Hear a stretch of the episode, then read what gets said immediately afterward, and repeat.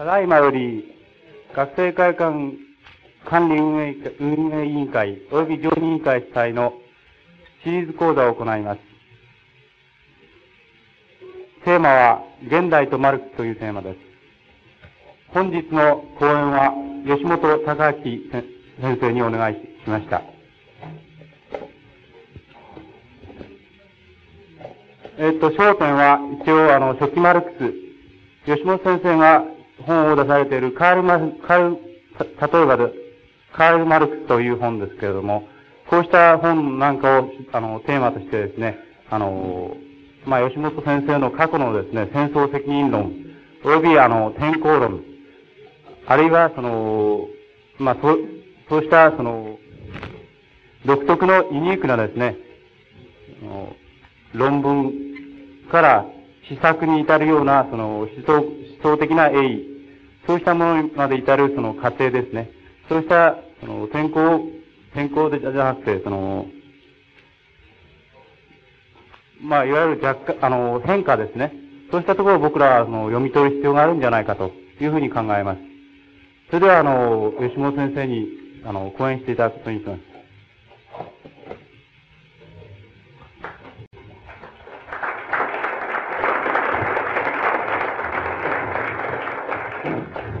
ただいまご紹介に預かりまし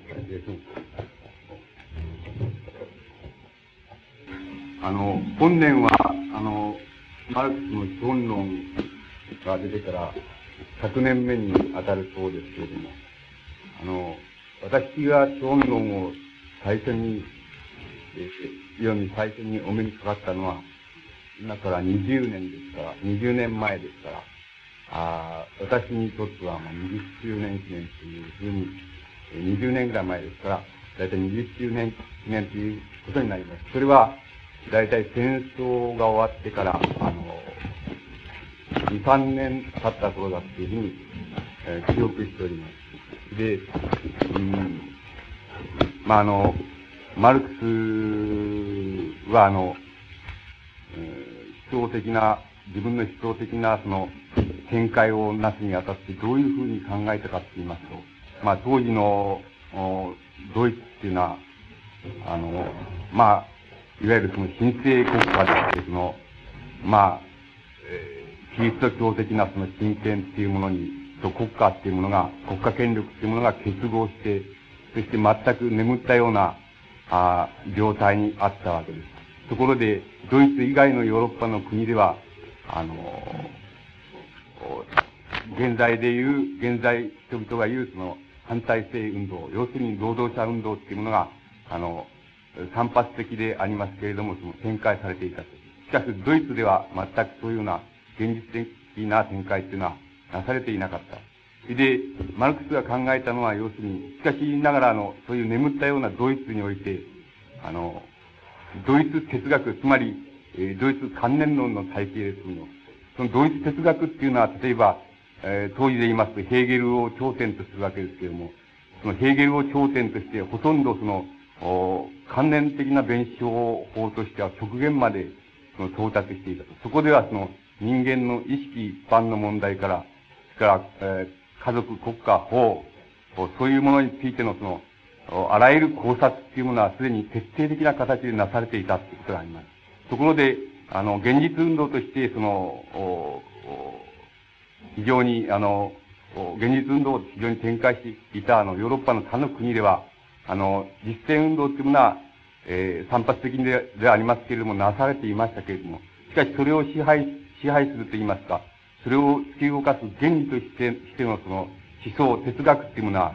実は非常に貧弱であったっていう、そういう状況に直面、直面していたわけです。してマルクスが考えたのは、要するに、えー、思想、つまり哲学は、つまりドイツ関連論というものを、独自の形でその組み替えることによって、そして現実運動っていうものはヨーロッパのドイツ以外の国で行われてた、ある程度近代化していた国で行われてたその現実運動をその、いわば手本にして、つまり、えー、頭脳はそのドイツ関連論の組み替えによって、そしてその実践運動はヨーロッパで行われたその労働者運動、その他のインテリゲンチャ運動っていうものをこう、学び取ることによって、つまりそれらを二つを接合することによって、あの、全欧州を、あの、つまり、インターナショナルにその、つなぐ、そういうその、運動が、あの、真の意味で展開されるに違いないというふうに考えたわけです。そして、要するに、マルクスの思想的な、あの、栄意っていうものが、あの、始められていったわけです。ところで、私が、あの、20年前、つまり戦争終わって、えー、直後、直後の頃ですけれども、その頃、おその、の日本っていうのはどうであったか、あるいは戦争中のいわゆる天皇制国家におけるその、おつまり、えー、日本の哲学はどうであったかっていうふうに考えていますと、これはあの、マルクスなんかのあれと全く違って、その、うん、極めてその、貧弱な反動哲学、それから保守的哲学っていうものしか存在しなかったわけです。つまり、おそらく、もしも、あの、日本の保守哲学者、反動哲学者っていうものが、あの、戦争中に優れた業績を上げていたとしたならば、我々はそれを組み替えることによって、そして戦後の、思想的な問題っていうものを、ある程度現実的な労働者運動っていうものの中でその、展開することができたっていうふうに、まあ、マルクス流に言えば考えられるわけですけれども、ところで、どういうわけかわかりませんけれども、日本のその反動的な、あるいは非常に真剣、つまり古代性の濃いその天皇、戦争中までの天皇制国家っていうものの中では、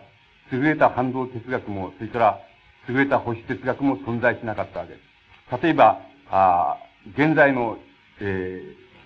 ー、つまり市民主義者諸君っていうものは、えー、戦争中どうであったかって言いますと、これは、つまり、えー、戦争を、えー、戦争は好ましくないという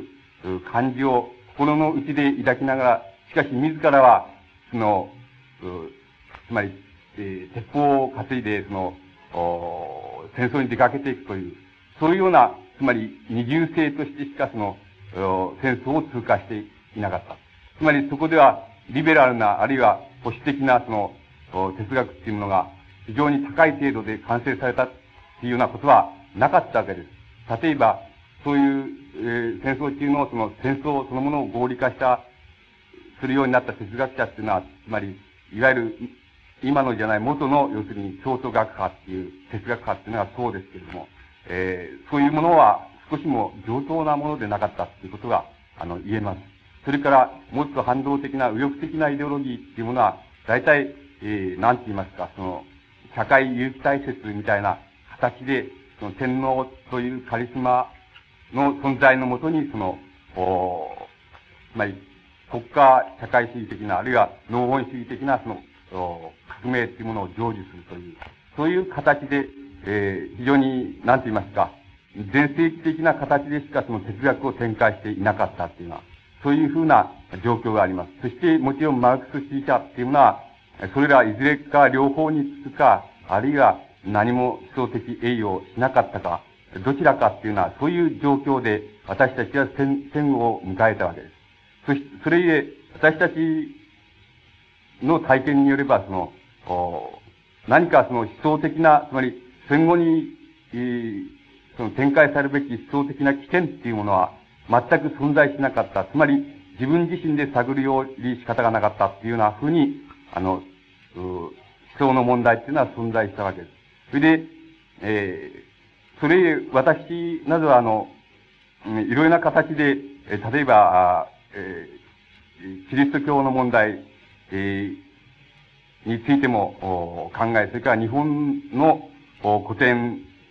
えー、文学、思想というようなものについても考えていき、そして、あの、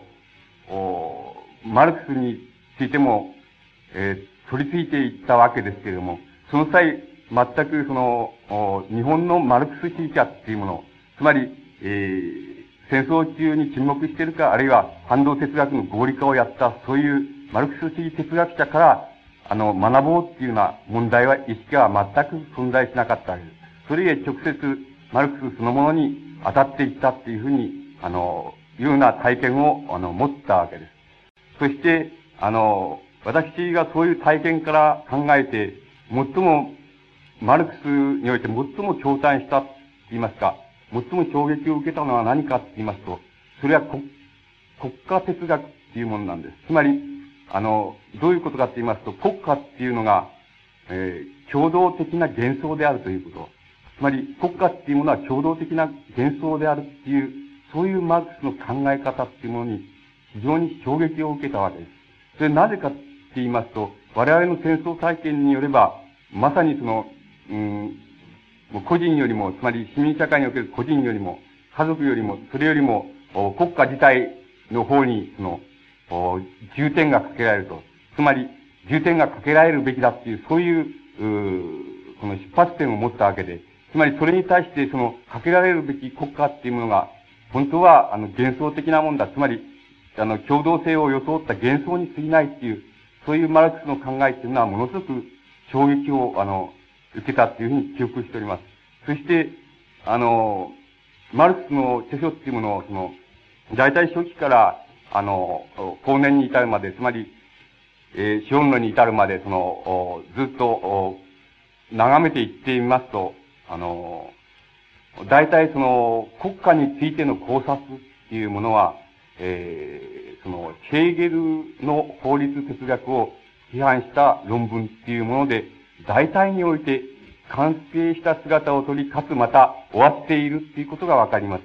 それ以後のマルクスっていうものは、大体経済学的な、あるいは経済的な範疇の問題に、あの、首を突っ込んでいったわけです。で、あの、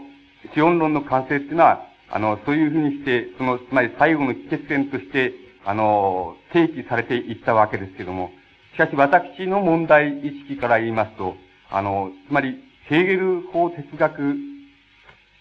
に対する批判っていうことで頂点に達するその、マルクスの国家哲学っていうもの、つまり、そういうものをどういうふうに展開するかっていうもの、いうことが、あの、非常に大きな、あの、問題となって、あの、やってきます。それで、あの、この問題は、あの、資本論、あの、100, 100年記念には、その、一見すると差しからざるように見えますけれども、私どものその考えでは、資本論における経済的な、あの、範疇っていうもの、つまり経済的なカテゴリーっていうものは、あの、どういうふうにマルクスの中で考えているかと言いますと、経済的な範疇っていうもの、つまり経済的な範疇の考察っていうものは、あの、あるいはその理論的、科学的解明っていうものは、もしそれを、あの、経済的な範疇の内部で、つまり内部構造を展開する場合には、あの、幻想性の問題、つまり国家の問題っていうもの、あるいは、えー、宗教の問題、法律の問題、あるいは芸術の問題、そういう、つまり幻想性の問題っていうものは、写生することができるんだっていうような理想で経済的範疇が考えられているっていうふうに理解しています。つまり、あの、マルマルクスは決してあの、経済的範疇こそは、あの、すべてであると。つまり、人類史を決定する、人類史の動向を決定するすべてであるっていうふうに考えていないっていうふうに理解しております。だから、あの、もし経済的範疇っていうものを、その、お、を、非常に重要なものは、第一次的な、あの、人類史を動かしていく、うん、動員だっていうふうに考える場合には、考え、そしてそれを解明していく場合には、あの、幻想的な範疇っていうものは、ああ、あの、つまり、遠のけることができる、写生することができるっていうような、そういう位相で、つまり、そういう抽象的な、抽象性の位相で、経済的な範疇っていうのが考えられているっていうふうに理解しております。え、それゆえ、あの、つまり、えー、いわゆる、えー、有物弁証法と指摘、あの、弁証法っていうものと指摘有物論っていうものを、あの、つまりそれは、あ20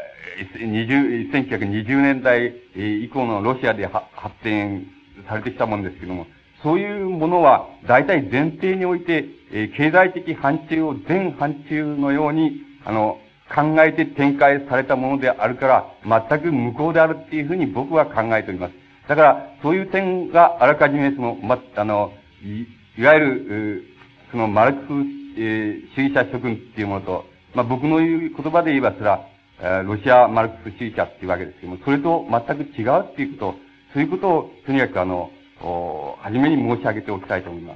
す。で、え初期、マルクスの、えー、今から20年ぐらい前に僕が、え、マルクスに取り付いた時には、えー、いわゆる皆さんでは割合に一般的になっているその、えー、経済学と哲学に関する思考っていうもの、え、そういうものは、大体日本ではその、翻訳されていませんでした。だから、これは僕が取り付いたのは、あの、ここ、6、7年前ということになります。だから、あの、これは、あの、初期マルマルクスの全体系を考える場合に、非常に、あの、重要な、あの、著書であるというふうに僕は考えるわけです。なぜならば、あの、そこで展開されている自己阻害論っていうものがある、あるいは阻害論っていうものがあるわけですけれども、この阻害論っていうものが、実は、あの、根底に、そんえー、根底にないと、要するに幻想性の問題っていうもの、つまり国家の問題、えー、法律の問題、宗教の問題、それから芸術の問題っていうのは、そういう問題の考察っていうのは、あの、なかなか難しいわけです。つまり、あの、それがなければ、大体、経済的な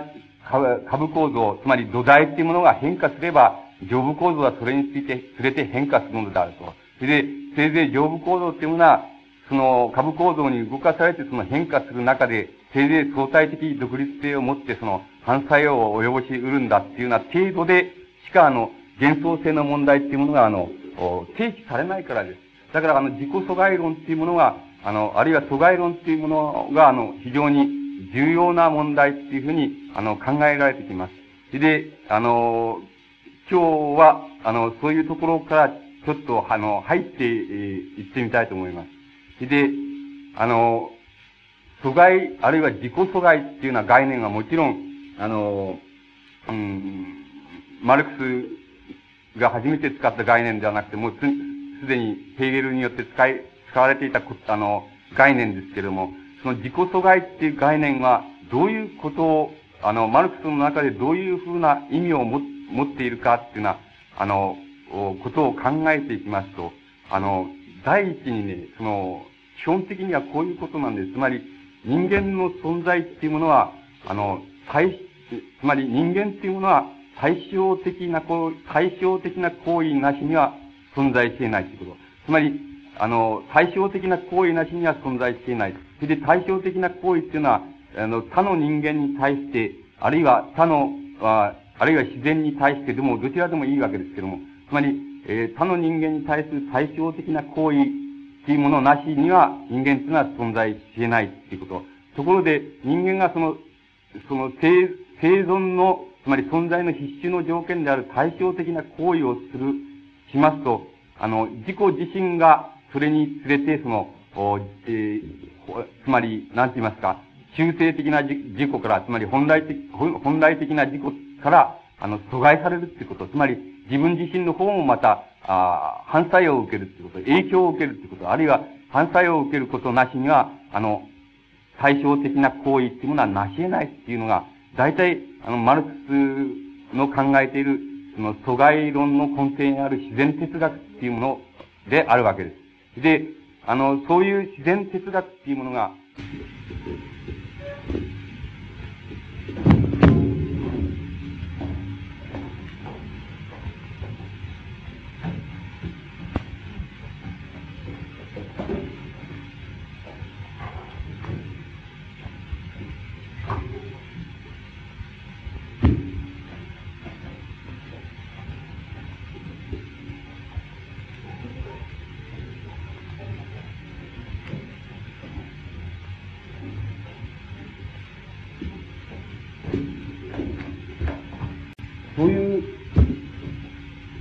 哲学っていうものが、あの、経済的な範疇っていうものを基本構造として、えー、解明される、その、市民社会っていうものに、えー、わかりやすく実質がしますように、自然社会、社会っていうものに移し入れられたとき、つまり、えー、これはどういう言葉を使っている、もいいわけですけども、協調っていう言葉を使ってもいいですけども、つまり、移し入れられたときに、経済的範疇としての、やはり自己阻害っていう、あの、関係が成立します。それは、労働者と、働く者と、あの、その結果として、えー、できたその生産物との間に、それからまた、その生産物を一定の法則に従って、その、おこれを、あの、その、利潤を、その、所有しながら、利潤を所有しながら、その、展開している資本家にとって、に対して、そして労働者に対して、つまり、あの、やはり自己阻害っていう、阻害される関係っていうものが、あの、成立するわけです。で、その場合に、この自然哲学の範疇から、この自然社会の基盤である経済的範疇っていうのを、これに、あの、結び入れられる、つまり強調されることをも、同様に阻害っていうふうに言って阻害、あるいは自己阻害っていうふうに言つまり、あの、自己阻害っていう概念は、あの、自然哲学の範疇内部での関係のみならず、その、自然哲学の範疇が自由社会の経済、経済的な範疇に移し入れられた時にも、やはり移し入れることをも阻害するに。あるいは自己阻害するに。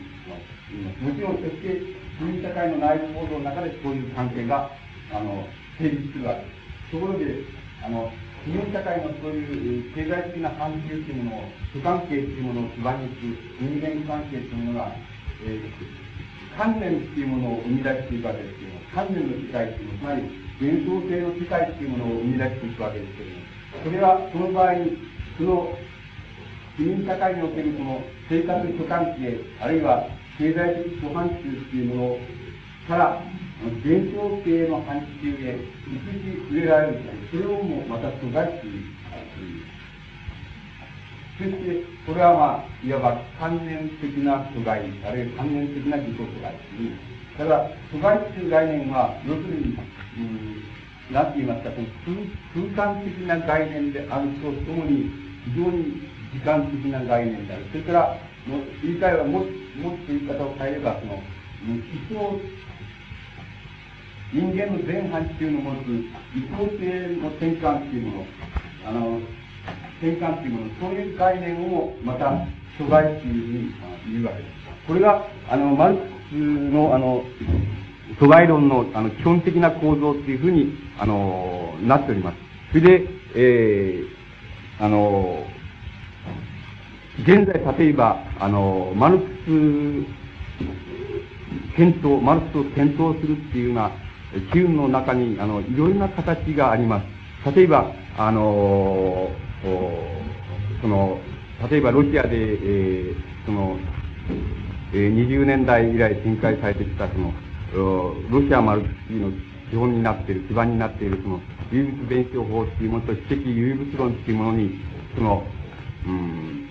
えー、何かあの、どっかに欠陥がある。だからそれをいわば修正する、あるいはあ補うって何、何らかの哲学で、あるいは形で補う、あるいは修正するっていうような、そういう立場の、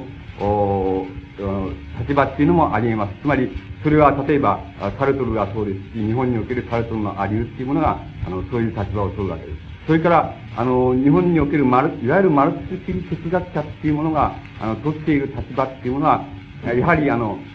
えー、今申しました、その何らかの形で、その、あの、ロシアマルクス主義哲学の展開というものを補う、あるいは修正するような形でなされる。それから、ああの、もう一つはその、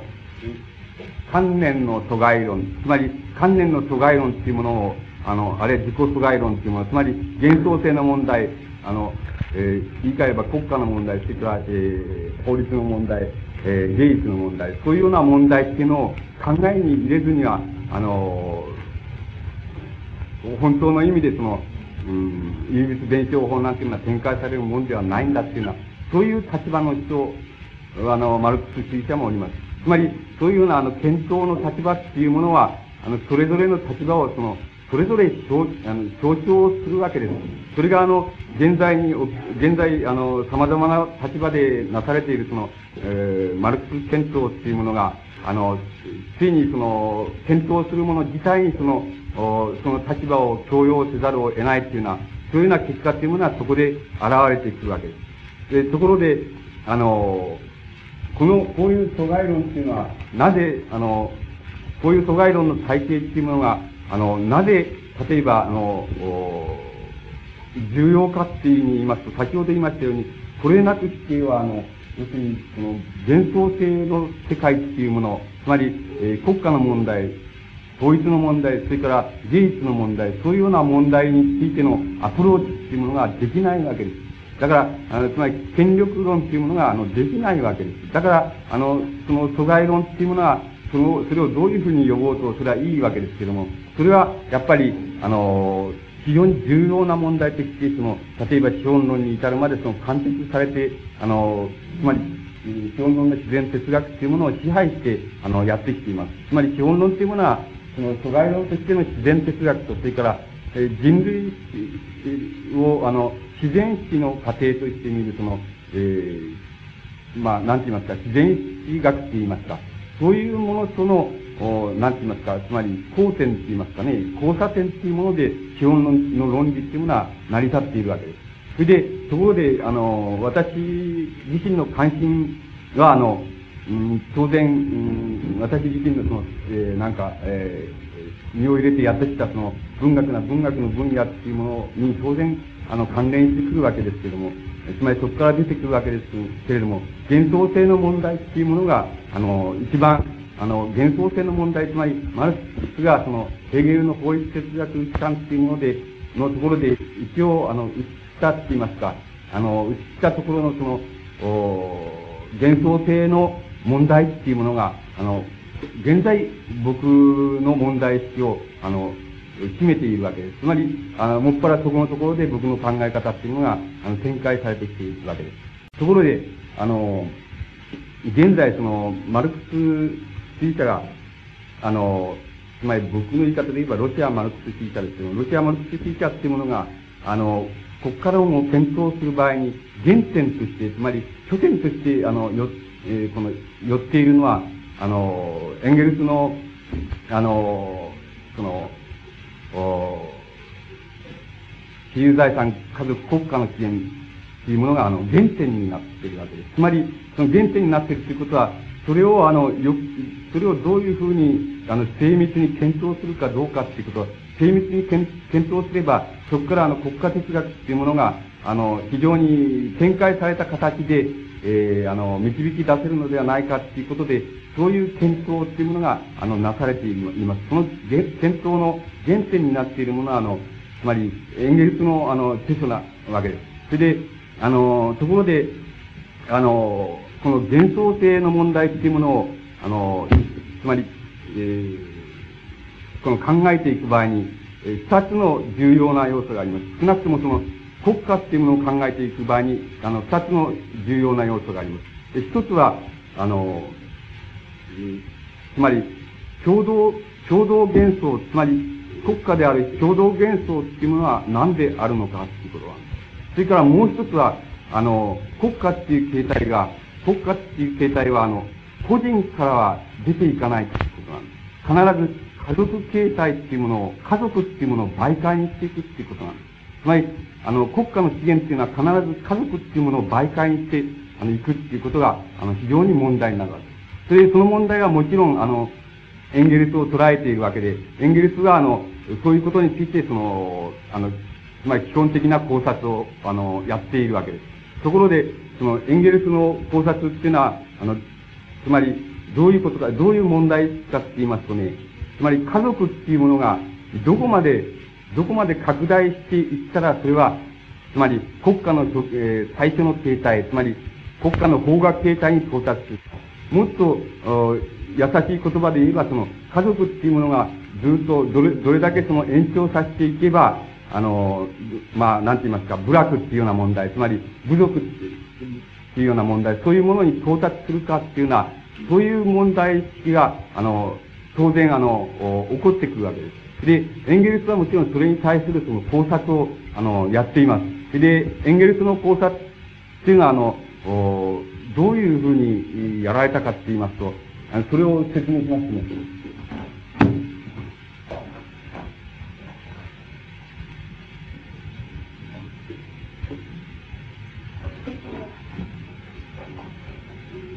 エンゲルスは最初にあの、つまり、えー、原子集団根っていうものを想定したわけです。だから、原子集団根の段階っていうものを、あの、想定しますと、その集団根、原子集団根の段階では、その、例えば、部落内のすべての、あの、すべての女性は、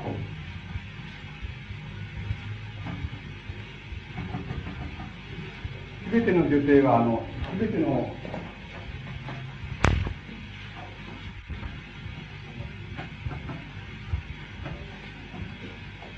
つまり、すべての女性は、すべての男性と、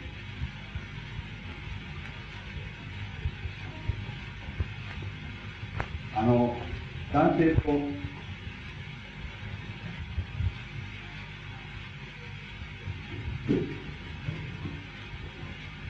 性的行為を持ったっていう、そういう段階を、あの、考えたわけです。そうしますと、あの、つまり、そうしますと、どういうことになりますかっていうと、そうしますと、あの、すぐにわかるように、家族形態っていうものが、部族大に拡大されるっていう方法は、大体、エンゲルスの考えでは、これ以外にないじゃないかっていうふうに考えたわけです。つまり、あの、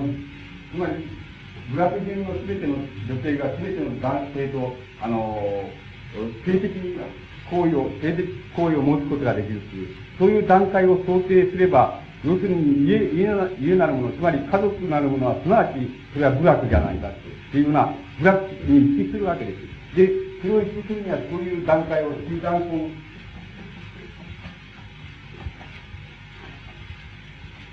集団婚段階っていうものを、あの、想定したわけです。それで、この集団婚段階をエンゲルスがその想定した、その、根拠というのは何かと言いますと、それはさんがその、うん、あの、その、起源を読むとわかりますけども、その何を第一要因と見たかっていうと、それは人間、人間の、まあ、特に男なんですけども、その男のその、基礎感情からの、その、えー、解放、つまり、えー、人間のその、つまり、相互、性的な相互関与ということ、そういうことが、あの、集団婚を成立して決めた、あの、うん、非常に重要、あの、大事の要素だっていうふうにエンゲルスは、あの、言っているわけです。ところが、あの、えー、つまり、だけど、そういうことを想定しないと、要するになぜ家族形態っていうのは、言い換えば男女の、あの、性的な関係が形作るその形態っていうものが、その部族大に、あ部落大にその拡大できるかっていうことが、そういうことが言えないわけですよ。だから、どうしてもこういう、あの、関係を想定する以外に、段階として想定する以外になかったっていうことになります。で、あの、その要因を、例えば、その人からの解放、あるいは、あの、その、性におけるその、まあ、そして男性の相互関与っていうなこと、つまりそれが動物と人間と分かった。それで人間が比較的その、ええ持続的な集団というものを、あの、形成してきたその、えー、つまり第一の要因であるというふうに、エンゲルスはそういうふうに説明しています。で、ところで、あの、うん、ところで、よく考えればわかるように、あの、えー、それは皆さんが体験的に考えてみるとわかると思うんですけれども、あの、そのエンゲルスがつまり考えたその第一要素なるものはね、集団婚のね、人とはなり得ないわけなんですよ。どうしてかと言いますとね、皆さん考えてもわかるように、つまりたくさんの、例えばね、たくさんの女性とその性的な関係を結んだ男性ほどね、そういう結んだことのない男性よりも、ね、基礎感情は、要するに、あの、少ないだろうということ。つまり、あの、集団婚というものが根底にあればね、そうすれば、逆に基礎感情は緩くなるだろうということは言えますけれども、基礎感情が緩くなったから、集団婚というのは成立したということは逆になるわけです。つまり、そういうことは言えないわけです。それは皆さんがすぐわかることだと思います。つまり、その、すぐわかるように、そういうふうに人間っていうのはできます。つまり、あの、観念が先に来るんじゃなくてね、要するに現実的な人が先に来て、そして観念が、そういう観念が生まれるわけ。だから、たかだか言い得ることは、要するに、えー、つまり、よく女遊びをしたとかね、あの、脅かしをしたそそういう、あの、人間ほど、そういうことをしたことがない人間よりも、まあ、あんまり基礎感情っていうのはもうないだろうっていうのは、そういうことしか言えないわけなんですよ。つまり、あの、だから、集団君の第一要因にどういう仕事を、あの、なんか基礎感情からの解放、あるいは、えー、人間の、男性の相互関与っていう、性的な相互関与っていうものに求めたエンゲルスの説考えっていうのは、すごく、あの、怪しいっていうこと、つまり、あの、間違ってるっていうことを意味します。つまり、そそそれがアホらしいしかあないんだということです。そういうことはありえないんだということは問題なんです。つまり、この問題っていうのは非常に、あの、エンゲルスもそう考えたように非常に重要な問題になってくるわけです。で、あの、そう、そうだったら我々はどういうことが言えるかっていうことが問題になる。そこで、あの、そこで先ほどの、その、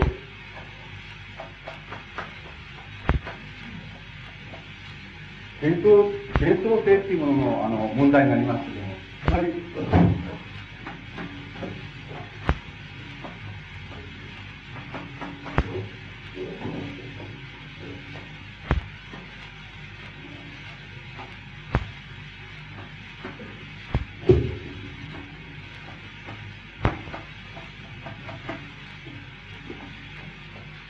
伝統性の問題になりますけれども、要するに国家っていうものを、例えば非常に表現、えー、最初の形態として、この考える場合にはどうしても家族っていうものを通過しないといけない。あの、考えられないというような問題があります。あの、問題意識において、じゃイギリスの考え方がなぜそういうふうに狂ってきたのか、つまり、なぜ狂ってきたのかっていうことが問題になります。それは何かと言いますと、エンゲルスがあの、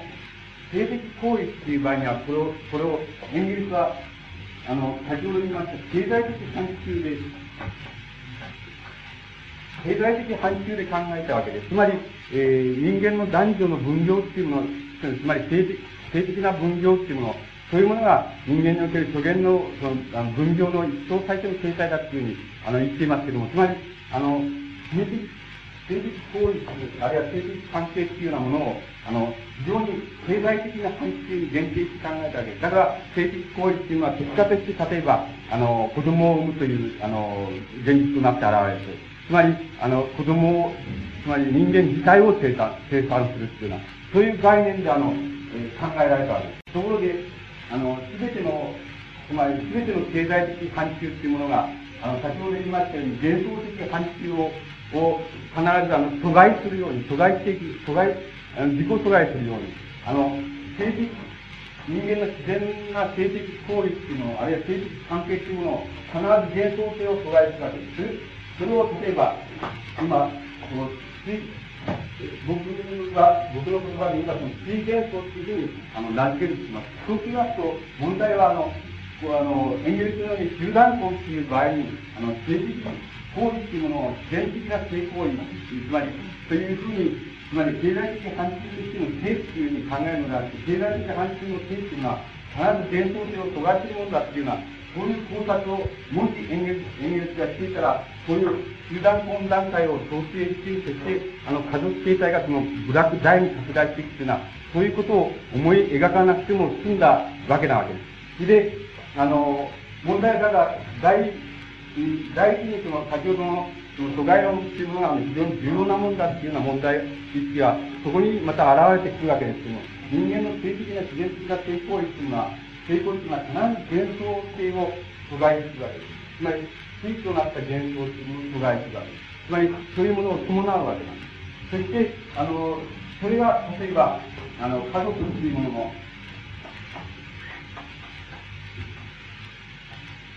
家族っていうもののあの本質にあの存在しています。そうしますと、今次は国家の起源、つまり、えー、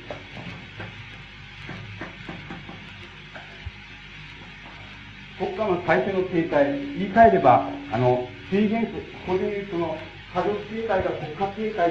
の、えー、の原始的な形態と一致する点というのはどういうふうに、論理的にどういうふうに求められるかと言いますと、それは要するに、えー、現像系の問題です。というか、地現象というのが、どうして共同現象と一致するかというような問題になっています。あの、問題としてそれが提示されます。で、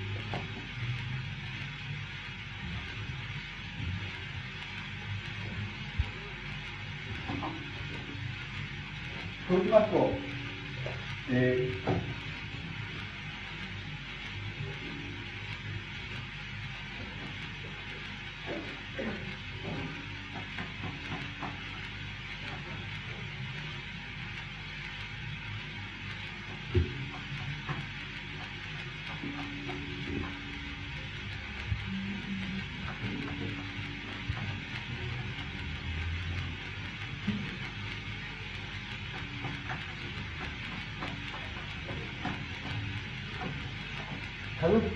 っていうものを今非常に簡単に考えまして、あの、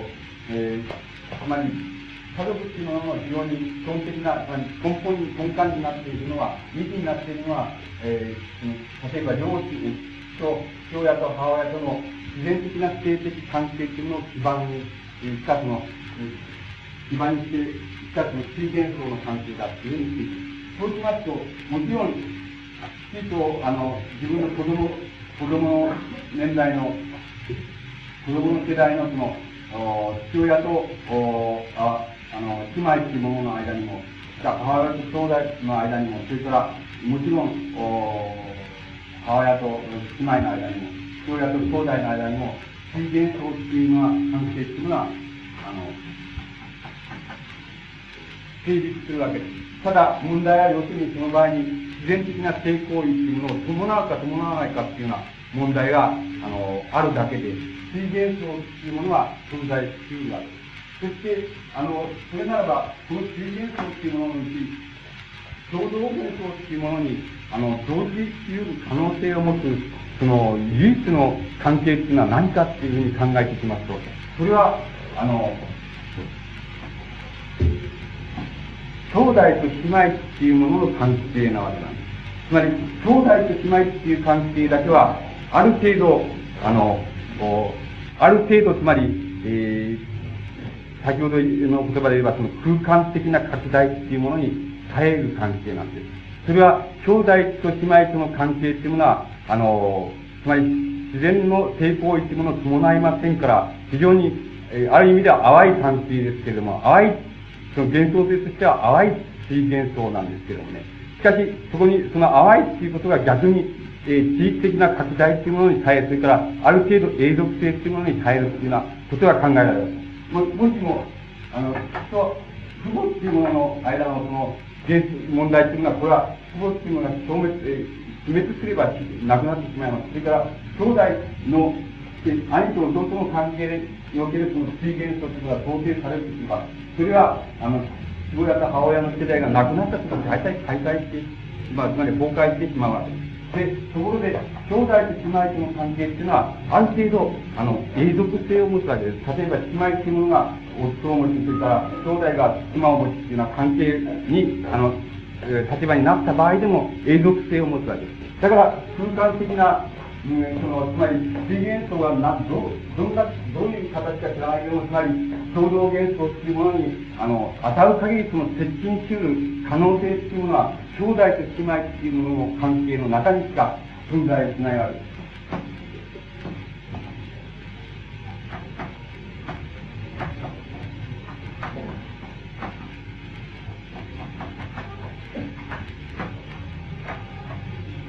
で、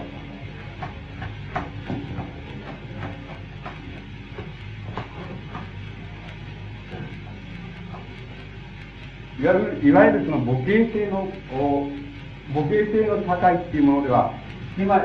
同じ母親から言った姉妹の傾向っていうものが、いわば、あ基本的な系統的に見なされます。それに対して、兄弟っていうものは、あの、えー、つまり、同じ母親を宗教的にか、あるいは実体的にか、その、実体的な親愛感か、あるいは宗教的な崇拝感か、ということは決してきまして、その同じ母親を持っているということにおいては、その兄弟で姉妹っていうものは、あの、つまり非常に、なんて言いますか、その、同じ、えー、なんて言いますか、同じ意識を持つわけです。ところで、しかし、あの、空間的には、あるいは、その空間性としてはもう、おそれはあの、非常に離れ離れとなり得るわけです。しかし、ただ、同じ母親であるということ、つまり同胞だということ、そのことが、あの、そのことにおいては兄弟姉妹というのは結合中で、あの、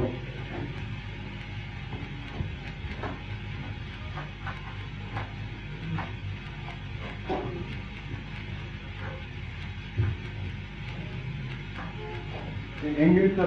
例えばこのスタンブッカーっていうふうに言われて、その、その、それに対してその、えー、その、兄弟と姉妹っていうものは、当たる限りその、えー、なんて言いますか、あの、空間的なその拡大に変える。つまり、共同幻想っていう方に、その、当たる限り迎えると。それで、それにもかかわらず、あの、例えば、これがまた、これは夫を持ち、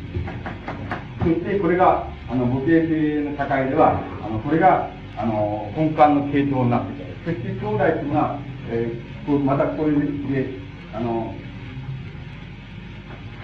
他の部族の女性か、あまあ、同族でもいいわけです。同部族でもいいわけです、ね。そういう女性と購入して、あの、自分らのその、あの、生としてその出ていくわけですけども、その場合、母系性だったらもちろんこっちが瞬間になってきますけども、あの、そういうふうにして、つまり、同胞、つまり同じ母親を持った兄弟と姉妹との水源との関係が、ある程度永続しているっていうこと、そのことが、要するに、あの、なんて言いますか、あの、家族形態っていうものを、え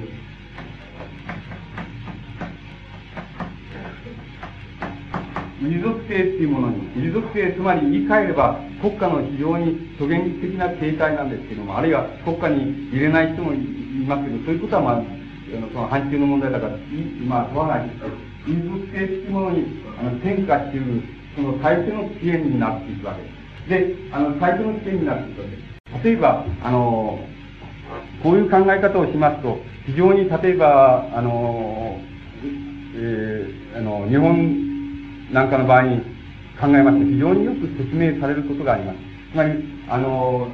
例えばあの、えー、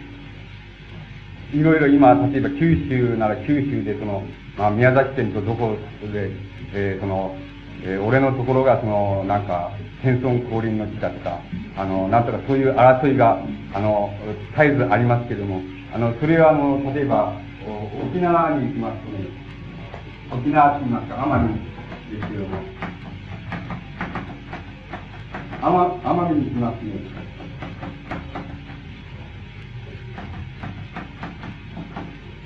この、北島と読むと思いますけど、北島っていうのがね、要するに奄美における天孫降臨の地っていうふうにされているわけなんです。そして、あの、例えばね、あの、この奄美における、あの、北島っていう、北ヶ島にね、その、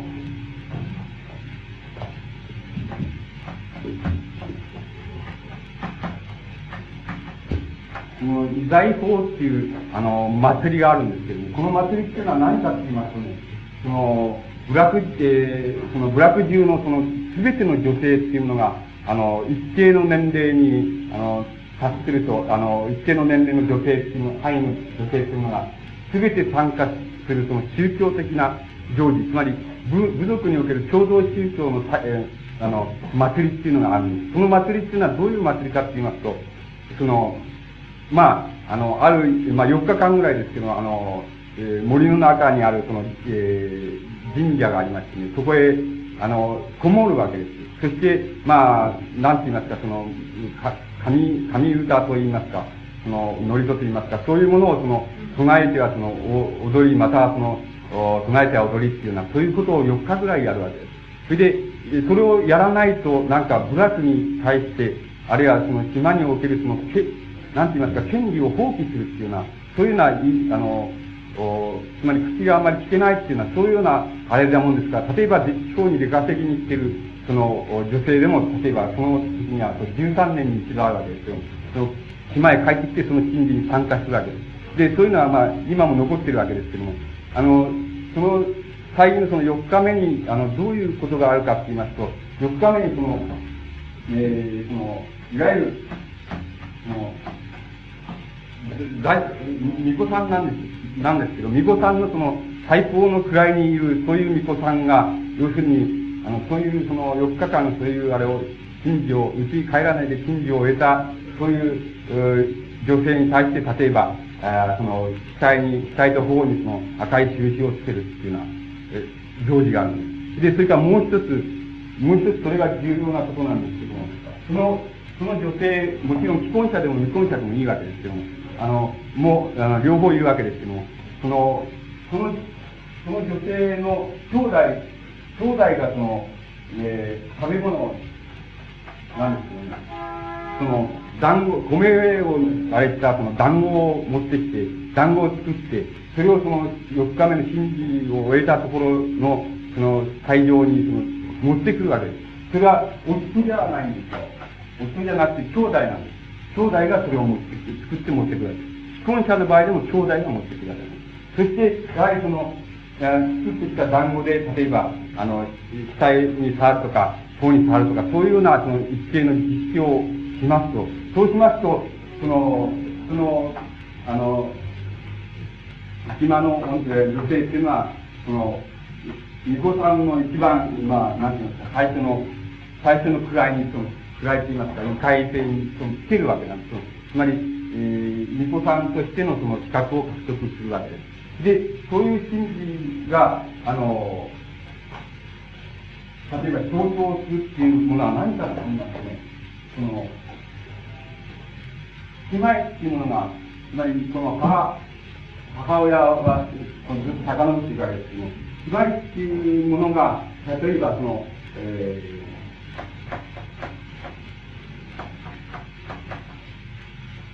親権あるいは宗教権っていうものを獲得しているところでは、あの、その兄弟が、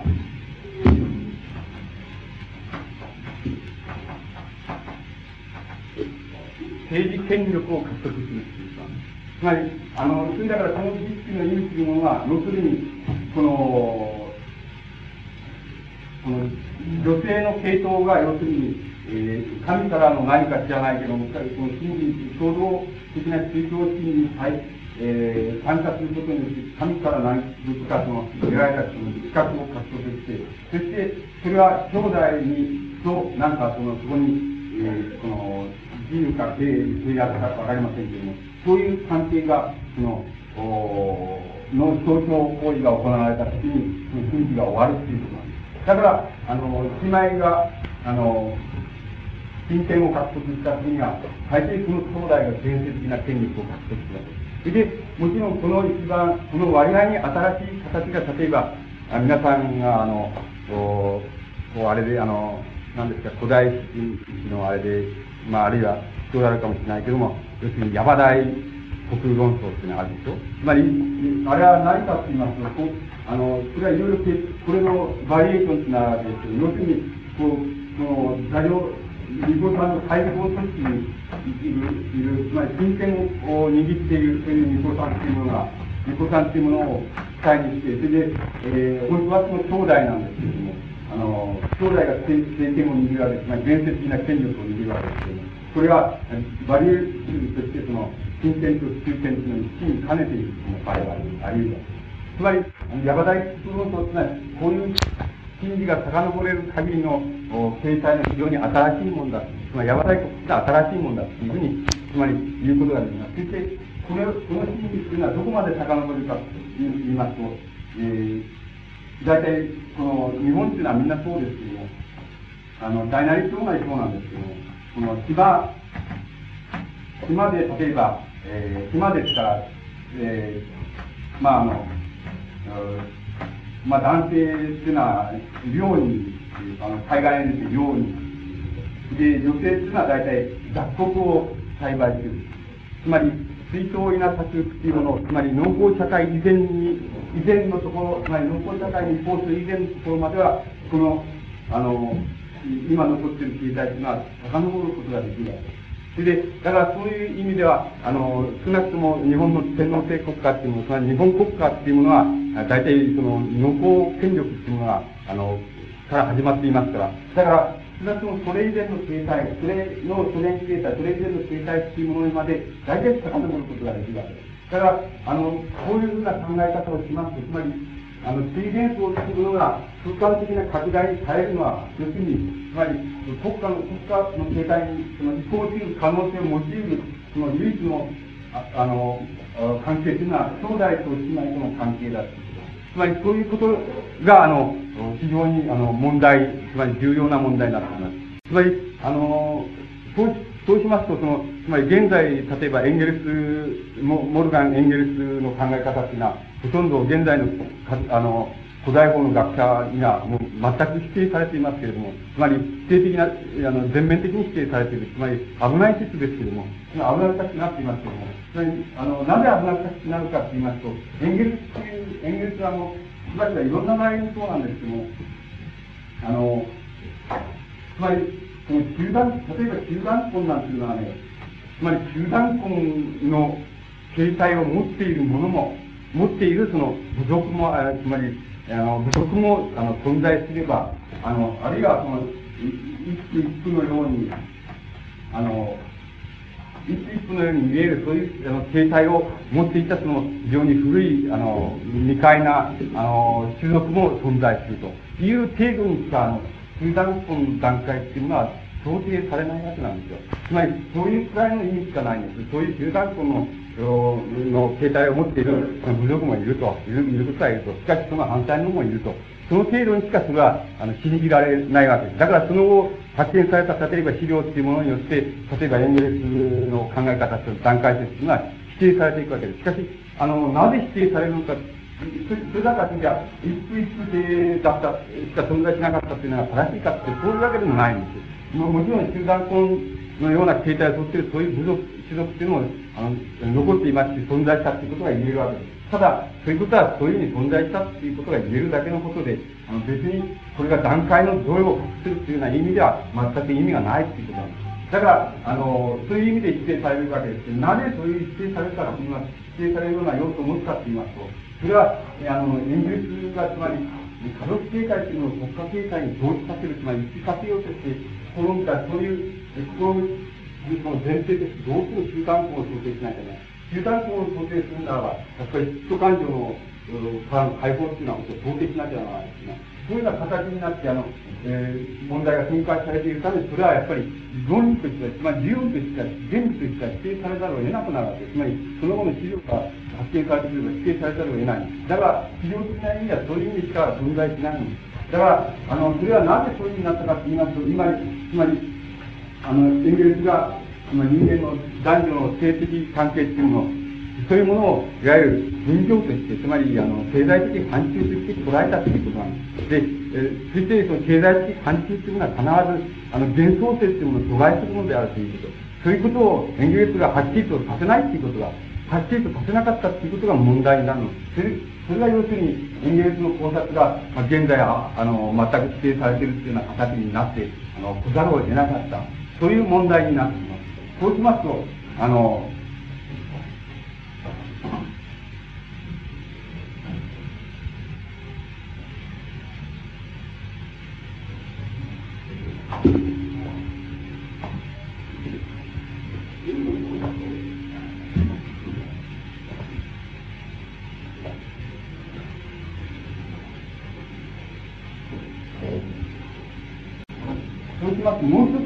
っていうのはどこで起こるかって言いますと、それならば、家族形態っていうのは、これはあの法律、法律学者の言葉で言えば、あの、血縁集団っていうことになるわけですけど、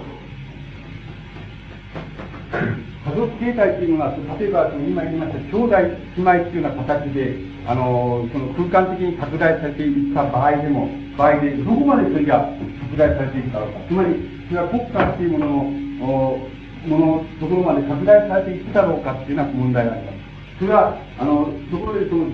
どうしてもそこに限界があって、限界があるっていうこと。つまり、あの、その、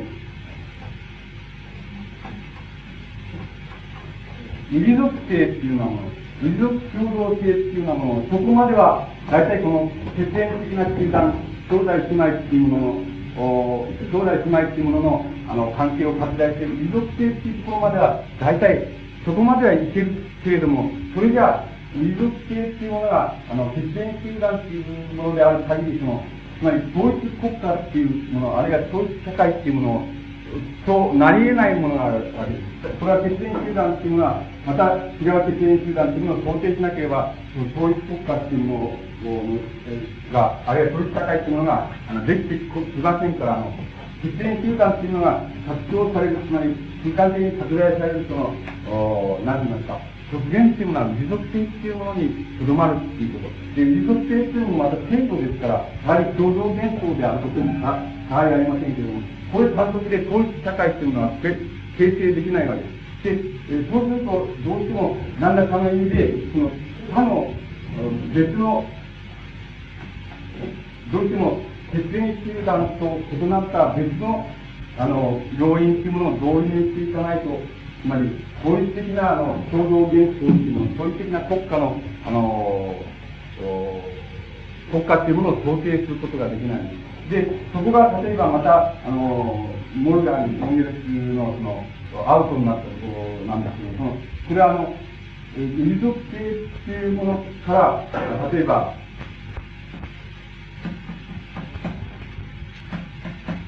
民族性っていうものから部族が生まれ、部族から要するに部族、いわゆる、えー、部族っていう、今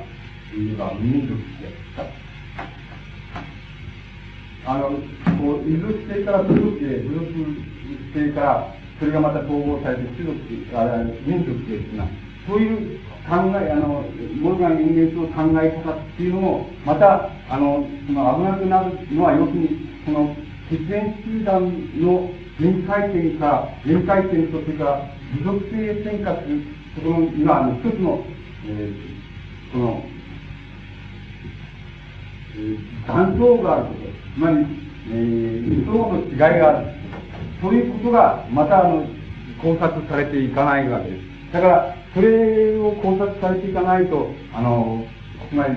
共同幻想の問題が、あの、国家の問題として、その、変化する、その、えー、考えられる地域が、あの、成り立ち得ないわけです。だから、ある部族によって、例えば、血縁集団的な意識、つまり民族性的な、性的民族性的な意識っていうのが、非常に強大に残存しているところもあります。日本なんていうのもそうだと思いますけど、あの、ところもあのあります。そういう種族もありますし、それから、こんなものはさっぱり、あの、なくなってしまっているっていうのは、そういうような、あの、形の、形でその国家っていうものが形成させてきた。そういうところもあります。そういう意味で言えば、国家っていうものは、もう実際的にはもうほとんど、もう、なんて言いますか、極端に言えば地域ごとに違うっていうふうに、地域ごとにも実際構造が違うっていうふうに、あの、言えるぐらいに違うわけです。だから、あの、そんなものを統一的に、あの、理論的に把握できるなんていうふうに考えたら、お間違いで、もし、統一的に理論的に把握をしたいならば、どうしても、あの、経済的、経済的範疇から、あの、問題を考え、のみ考えてはいけないということ。あの、経済的範疇、範疇というのは必ず、幻想的範疇というのは必ずその阻害するということ。そういうものを、そういうことをはっきり考察しない限り、つまり、そういう抽象度で、えー、その、そういう抽象度で、抽象度で国家哲学っていうものを考えていかないと、国家論っていうものを考えていかないと、あの、国家の、つまり、つまり、普遍的な意味での国家理論っていうものは形成されないっていうことがわかります。それで、えー、そういうところが、例えば、僕らのその立場っていうのが、全く、いわゆる、その、自称マルクス主義者ってものと全く違うところなんですよ。つまり、ロシアマルクス主義者ってものと全く違うところなんです。ロシアマルクス主義者の最も良心的な部分っていうのは何、どういうことをやってるかっていうと、要するに、え、あの、共同幻想としての国家っていうのは、その、経済的な、その、えー、経済的な諸般地のその影響を被って、それが、えー、つまり、えー、その、マハト、マハト、つまり権力ですね。マハト、マハトっていうのは何かと言いますね、これは、あの、一応その地域体体制というものと独立に、あの、独立してしまって戦争機関なんですけどね、伝統的な機関なんですけどね、そのマハトっていうやつが、権力っていうやつが、要するに、えー、その、いわゆる法っていうものですね。法つまり、えー、あの、法っていうのは権利義務なんですよ。権利義務で、つまり、マハト、法、マハトあるところと法がありですね、法があるところにはそれを、えー、権利づけるやつと、それを、それを義務として利用する人民というのがいる、人間というのは、えー、大衆というのがいるっていうのは、それはマハトという概念です。例えば、マハトっていうのは、その、デバルトっていう概念になりますので、これはね、あの、義務、義務なん、あの、権利なんていうのはね、権利っていうものをなんかあの、つまり、権利っていうものが独立に取り出されなくても、義務だけは義務付けるっていう、そういう権力のあり方っていうのがあるわけです。つまり、この場合は強制、つまり強制力とかね、強制力とか暴力とか、そういうようなものでいいわけですけど、その、どうやってもいいですけど、その、つまり、あの、法っていうのは必ずある意味で言って、あの、法的なその義務付けが、あの、えー、あの、行われれば、そうすれば、あの、あの、なんか、その、それに、えー、見合う形で、この最終の側からの、その権利、えー、権利の主張というのはちゃんと見合ってるんですが、そういうのは、例えば法の、いわば中性的な、あの、概念、つまり、まあ、権力の概念というのはそういうものです。それから、あの、こういうふうになってきます。これは一つの、あの、権利だけえー、義務だけが強制されて、そして権利っていうのは、ああの、もう全くオーバーされ、無視されてるっていうのは、そういうような、あの、形、つまり修正外に転化した、また、ママトがまた、なんかを、その、そのまた絶対的に自分自身を阻害していくっていうのは、そういうような形っていうのはあると。そういう概念っていうのは、エンゲルスの中にもあああるわけなんです。あの、そういう概念をよくよくその区別していかなければならないっていうのが、大体、せいぜい言ってその日本のロシアマルクス主義者のの問題意識っていうのはそういうものしかし、我々は今言ったように、大体根底的にその、エンゲルスのその国家の起源に対する考察を全く、あの、批判、それに対して全く根底的な批判を持ってるわけです。で、それなしにはどうしても、あの、問題を解けない。そういうふうになってきますと、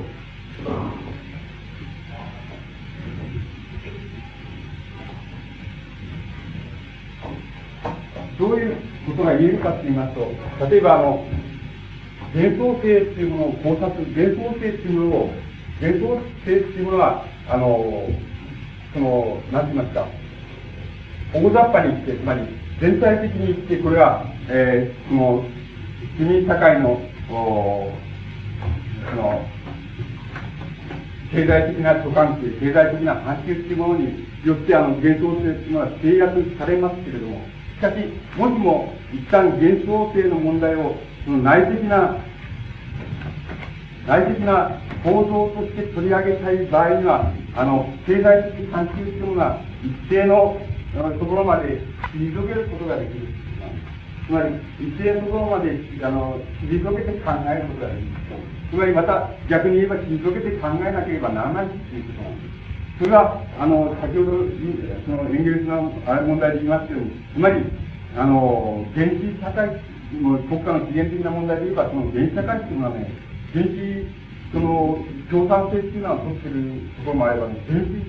先制性を取ったところも、取った種族もいるんですよ。つまり、そんなことはね、何もね、あの、統一的なあれはないんですよ。だから、そういうことを、あの、統一的ななんか、えー、論理的段階、理論的段階、あるいは段階があるかのように考察するっていうのは、考察になっていってしまうわけなんです。ところが、そんなものは実際にないのですよ。だから、あの、幻想性の問題というものを、その内的な構造で、あの、解明しようっていう場合には、生態的な範疇っていうのは、あるところまで退けることができる。つまり、ある、そのあるところっていうのは、これは、一つの、あの、構造認識っていうもの、構造的な要素として、あの、経済的反応が関わるっていうところまでは、退けることができるっていうのが、そういう問題意識が当然出てきます。で、あの、そうしますと、幻想性の問題っていうのは、その、共同幻想の国家哲学の問題は、国家哲学の、あの、えー、内的構造によって取り上げることができるっていうこと、そういうことを意味します。つまり、それは必ずしも、あの、あの、この経済的諸範疇と、あの、いつでも力にて、その、合理化していかなければならないということ。ということが問題となります。そして先ほど言いましたように、あの、共同原稿と、ここで言いました、家族の問題、つまり、現象の問題っていうものは、あの、あるところまでは、あの、拡大されて、その、結びつけることができますけれども、あるところで切れるってこと、意図が違う問題だっていうことですね。そういう問題が残る、あの、問題として出てきます。それから、これ個人幻想というもの、個体の幻想というもの、これは、例えば、文学、あの、芸術なんていうのはそうなんですけど、文学芸術の問題、それから、まあ、個人が持っているその宗教、え、あるいは宗教とかイデオロギーとか個人、個体の問題として考える限りは、あの、そうなんですけども、そういう問題っていうのは、共同幻想に対して、あの、逆立ちするっていうことなんです。つまり、逆立ちするっていう構造を持っているそういうことが言えるわけなんです。だから、共同幻想を、個体の幻想から共同幻想っていうのを、あの、直接的に導くことはもちろんできないわけです。だから、もちろん逆立ちして導いた方がいいように導かれることが、関係していることはできない。決して水元層の教室が違うっていうことあの、それを、最初に家族をぐんと拡大していけば、家族国家なんてのはできるなんて思ったら大間違いでそんなことはないのです。せいぜい日本の、日本の国家っていうものは、その、戦争中までにその家族国家なんていうふうに言われた理由は、要するに、民族性の要素っていうものが、その、あの、民族性的異性っていうのが、あの、うんと残っていたなぜ残っていたかって言ったら、大体、その、離れ島だからですよ。あの、それだから残っていたってことで、そして大体、日本の、この、日本の離れ島っていうものを考える場合には、あの、本州っていうものは、本土、本本州はおかしいかない。本本土っていうものは、これは比較的新しいというふうに考えた方がいいっていうことです。で、この南と北っていうのは、あの、南と北っていうのは割合に古いってことです。あの、だから農耕社会以前のところまで、この問題というのは遡ることができるそういうことが問題にあのなります。それで、これは例えば現在、沖縄も、なんか、沖縄なんかでその、その、うん、つまり、いろんな形で、その、本土を含みたいあの、ああいう問題が設置されていますけど、そういう問題っていうのはね、考えていく場合にはね、大体、沖縄、こっちの方が、例えば沖縄とか奄美とかそういう南東の人っていうのはね、大体自分たちの方が、うん、全、全、全日本人だっていう考えているっていうことを忘れちゃいけないと思うんです。つまり、あの、こっちの方が古いんだってこと。つまり、欧米の方は、要するに、あの、いろんな奴が朝鮮人とか、あの、えー、その南方のあの民族がそういうのはいろんな根血しちゃって、あの、そう、なんかわけのわからない人種になってるけど、あの、売る日本っていうのは、あの、こっちにあるっていう考えてるんですよね。そういう問題っていうのは、やはり考えていただきたいと思い。それは、北の問題でもそうなんですあの、そういうことがあるわけなんです。だから、あの、えー、それ、あの、芸術文学なんていうのは、あの個体の伝統性にに属しますから、だから、あの、もちろん、その、いわゆるその、伝統文学との関係なんていうのは、あの、本当、本来的には逆らってしてしまうわけです。文学っていうのは、あの、政治っていうのは、つまり、えー、国家に対する問題であって、つまり国、共同芸術の問題なんですけど、そういう問題と逆らってしまうっていう、あの、本質的には逆らってしまうっていう、それが関係というか関係ですし、あの、無関係というか無関係の問題というのは、そういうふうにあの出てくるわけです。それから、あの、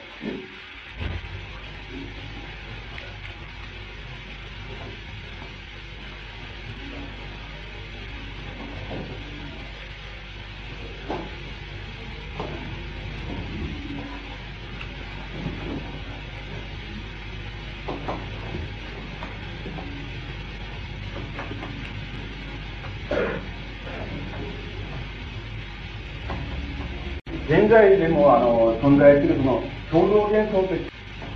国家というあるいは共同幻想としての国家権力っていうものに対して、その共同性として、共同性として、反、共同反、反体制っていうものが成立しているかどうか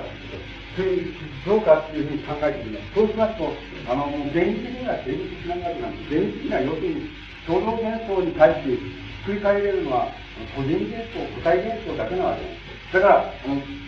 この反体系的な共同性というのは、本来的には成立しません。ただ、あの、条件をつければ成立します。なぜ、その条件は何かと言いますと、この国国家としての共同幻想っていうものの、ものを、最も関連的な基盤、あるいはその現実的な基盤でもあるかもしれませんけれども、その関連的な基盤として、幻想性の基盤として支えている、階級っていうもの、階級っていうのは、この、なんか、その、思想を持った、あるいはイデオロギー、イデオロギーを持った、そういう階級ってことじゃなくて、そういうものをうんと、えー、抽象しまして、ある抽象度を持たせまして、そういうものが全く、この、何にもないというのは、つまり、えーその、たとえ自分が国家から支配されていようと、そういうような感じも別に何も持っていないというのは、それが、あの、あれを、その、抽象度で対比するのを、あの、考えられた場合、対比、こういう対比っていうものの問題性っていうの、問題意識っていうもの、問題性というものを、その、こう、思想、あるいは、えー、イデオロギーでもいいですけどイデオロギーとして絶えず、絶えず文字、えー、絶えず、つまり、繰り込みうるならば、繰り込みうるならば、あの、反対中的な共同性というのは成り立つだろうともしこれを繰り込まないならば、もしこれを繰り込まないで、もし、あの、イデオロギー的に統一された対中っていうものだけを相手にして、だけを対象にして政治組織っていうもの、あの、あるいは政治共同性っていうものを、つまり反対的共同性っていうものを考えていけば、必ずこれはこの内部で閉じられるってこと。閉じられれば必ずこれと、あの、逆立ちするってこと。あの、逆立ちしていくってこと。つまり、事態が逆立ちしていくってこと。それは、例えば感情性っていうのはそうなわけですね。あの、つまり、そうじゃなくて、この、そういう反対的な共同性っていうのは絶えず開かれているためには、絶えず、その、非常にある抽象度を持って考えられる最中の原型の原型の問題というのを絶えず思考的問題としてあの取り込みうるそういう集団が存在するならばそれはあの反体制的でありまた言い換えれば反国家権力的であり得るということそういう可能性というのはあり得るわけですそれは例えばあの、えー、なんて言いますかあのつまり、えー、ロシアにおけるそのレーニン体制というのはだんだんその変質してしまったっていうのは、そういうようなものは何かっていうのは言います。そういうことが問題なんです。つまり、本当はこの体系を考えたかった。つまり何でもない体系という問題というのを、入る、振り込んで問題にしている。こういう共同性っていうのを原因がですね、そしてそうっていうようなものとして考えたかった。現実としては考えたかったんだけど、実際問題としては、この内部に見られるだけで、あの、これは我関する的なことで、こっちのは我関する的なのに、もう全然閉じられてしまってしまったと思います。それは、あの、賠償会ということはもちろん、あの、感情性になって変化してきますし、あの、これ自体が権力を発揮すれば、それ自体がまた、え国家権力としての、その、えー、協力あるいは暴力、つまりマハト以上のことをなそうとする。そういう、マハトをまた自己阻害してしまう、そういうような形にまたなってしまうわけです。そういうような問題というのは、また、あの、存在、あの、しうるわけです。で、あの、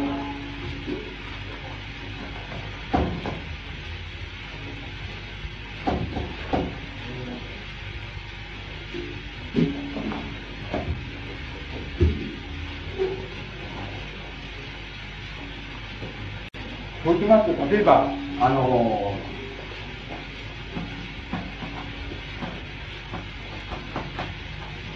人間と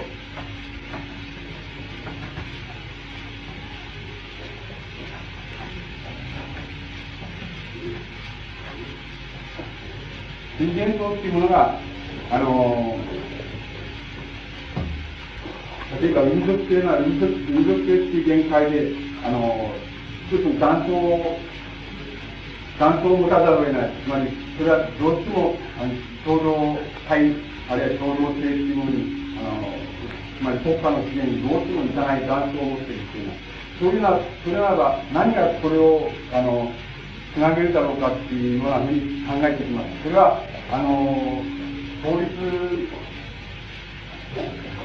法律学者の言葉で言います、あの、今度は、出演しているものに対して、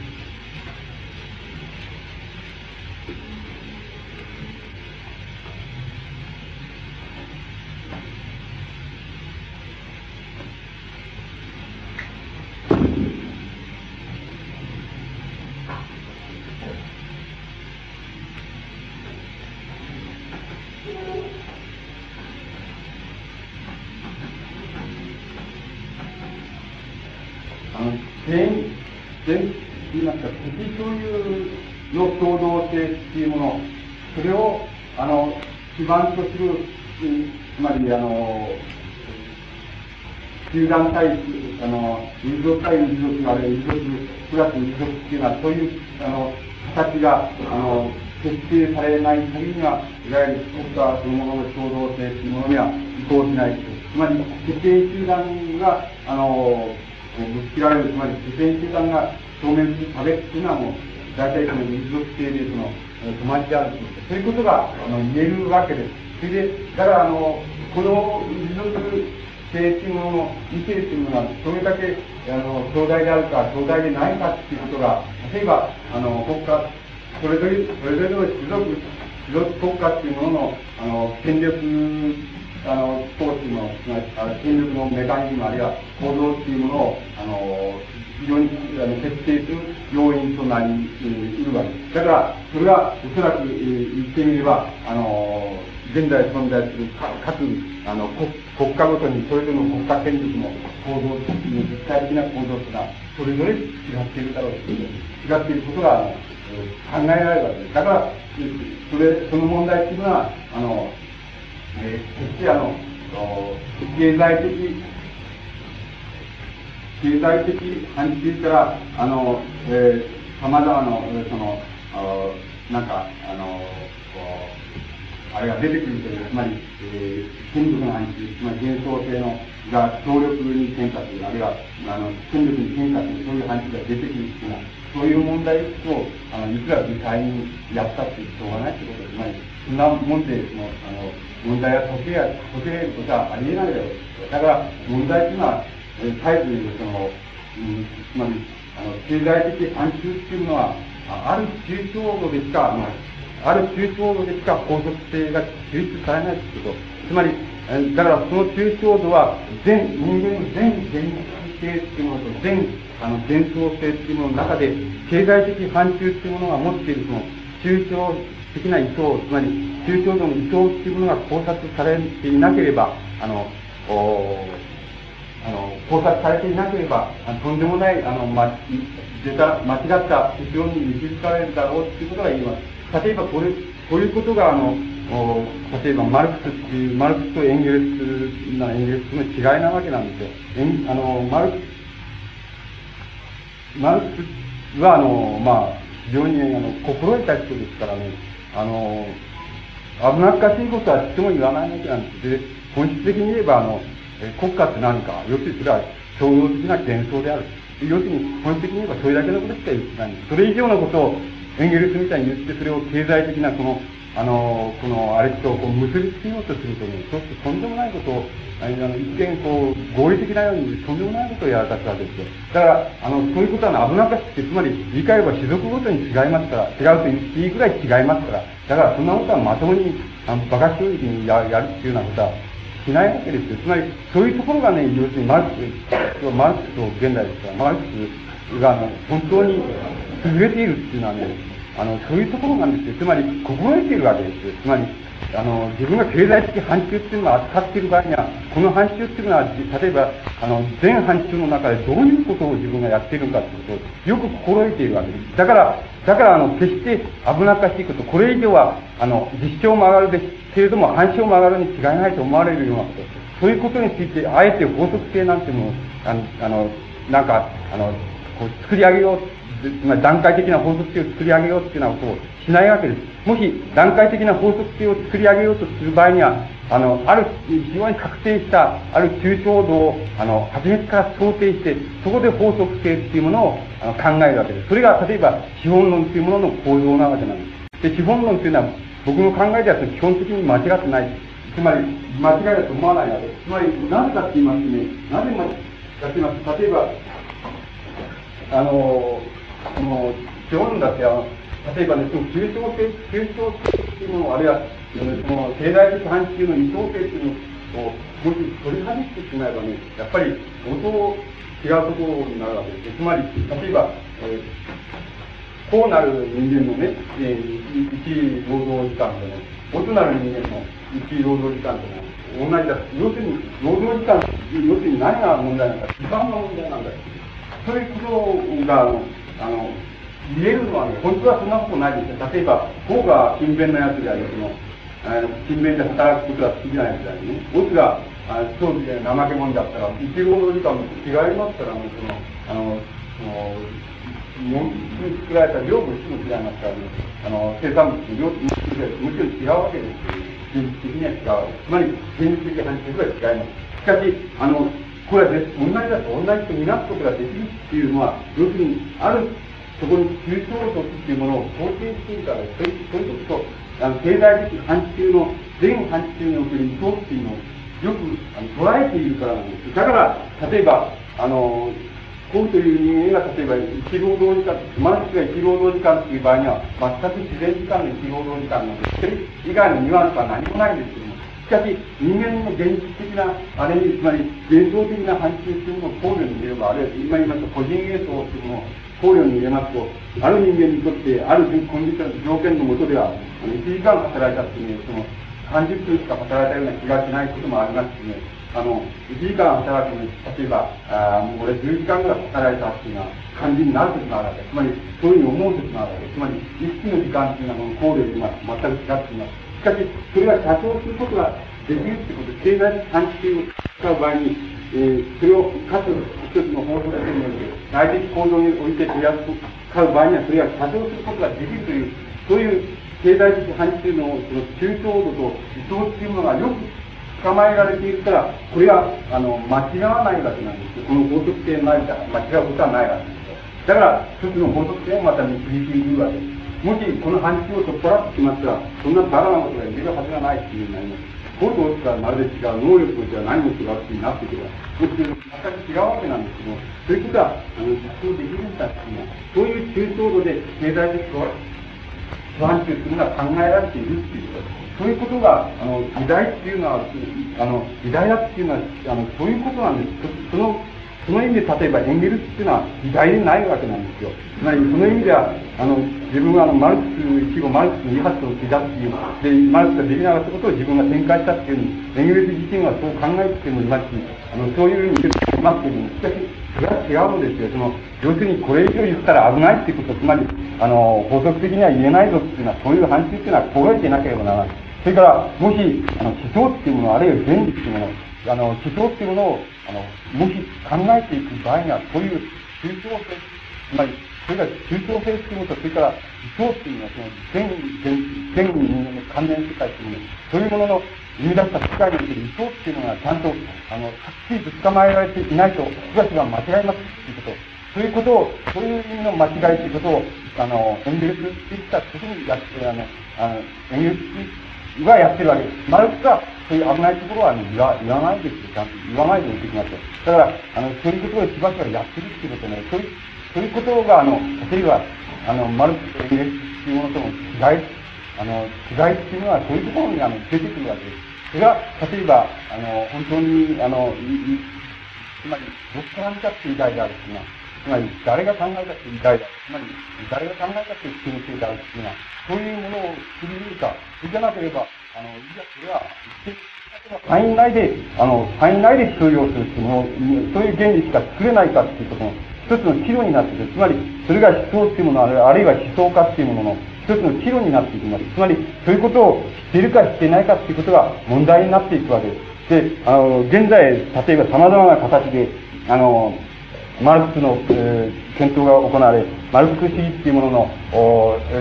あの、えー、その、検討、展開というものはなされて、えー、おりますけれども、しかし、あの、それらは、私どもの、あの、なんて言いますか、意想とはまるで違うので、つまり、私どもは、あの、つまり、えー、あの、あまり、ロシアはマルクス主義も、別に、あの、中国マルクスにもあんまり問題にしていないわけで、あの、要するに、あの、問題をどこ、どこで取り入れて、どこで、あの、問題が展開できるかっていうのは、そういうことで、私どもの理想はそういうところに、あの、存在するわけです。それは、あの、つまり、そういう考えのその、えー、いずれが、その、勝利を売るかということは、まあ、それは将来がちゃんと決めますけども、あの、えー、しかし、あの、問題の意識がはっきりと違うっていうこと、そういう違いっていうものに、違いっていうものを、つまり、あの、はっきりと踏まえなくちゃいけないっていうこと、それから何を自分が問題にしてるのかっていうことを、あの、はっきりと、あの、踏まえた上で、その問題っていうものを展開しなければならないっていうこと。それは、例えば、その、なんか、その偉大なる、その、マルクスがその、その、なんか教えたね、その無言のうちに教えたその、教訓の一つなわけなんです。つまり、あの、まず、その、現存する、その、現存する一つの国家っていうもの、それ、それをその、何がその思想的に、原理的に何が粉砕するかっていうのは、そういうような問題を考える場合には、まず、えー、大事に粉砕されなければならないのは神話であるということ。つまり、神話が粉砕されないで何が粉砕されるものかということ。つまり、その、要するにマルクス流の言葉で言えば、その無、無知が栄えたためではないということ。そういうことを、やっぱり、そういうことをやっぱり無言の教訓、そういうことはマルクスが教えてる、つまり、マルクスの偉大さっていうものが教えてる、あの、まあ、最も大きな教訓の一つだというふうに、あの、考えます。あの、これで一応、なん自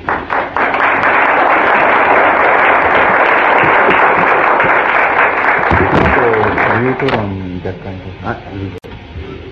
えっ、と、一応ですね、あの、まあ、家族、あるいは国家の関係なんかについての吉本先生のですね、講演があったわけです。で、この後ですね、だいたい5時半頃まで自由討論という形式で、あの、進めたいと思います。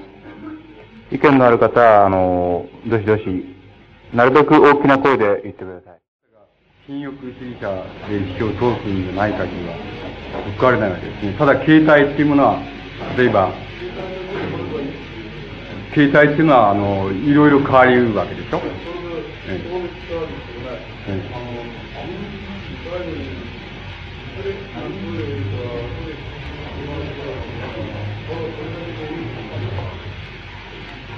あの、いや、それそれじゃあ、な、な、な、な、どっか違う、な、何がないといけないですか。う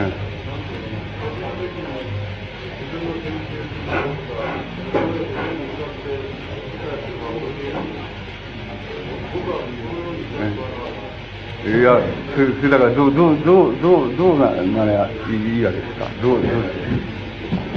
どう言えばいいわけですか？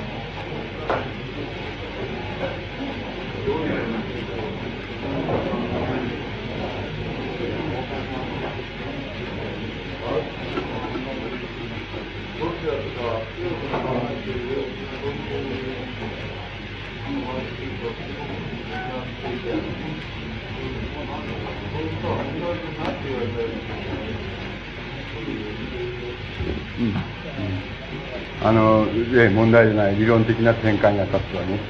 う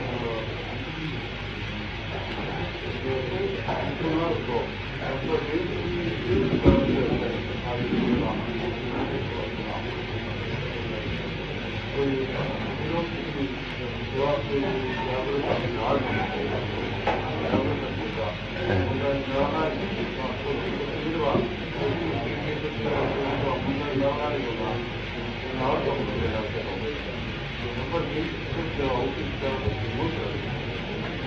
ええ、ええ。いいですよ。ええ。ええ。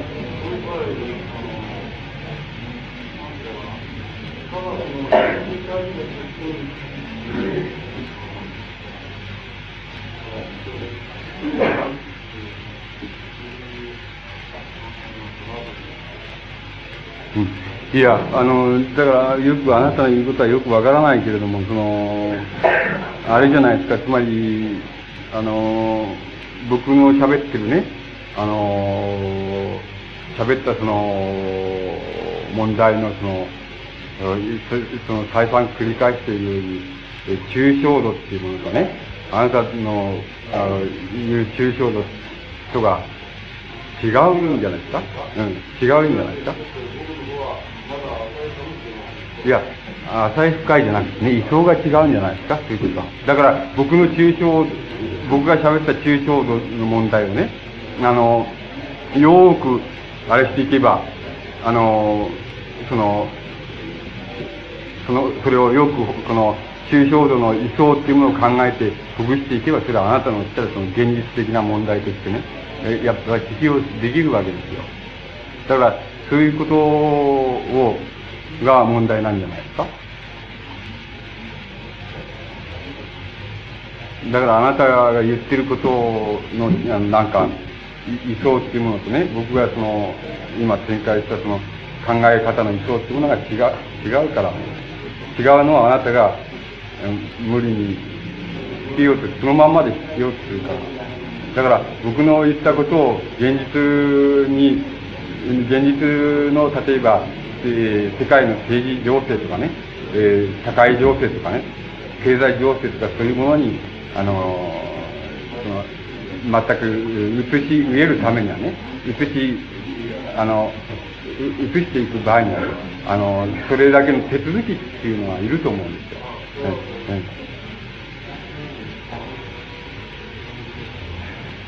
だから、理論的な、あの、えー、この、言いますか、思想的な考察、展開っていうような場合には、えー、ロシアマルクス主義、中国マルクス主義を別に意識しなくてもね、展開できるんであるっていう立場であるということなんですね。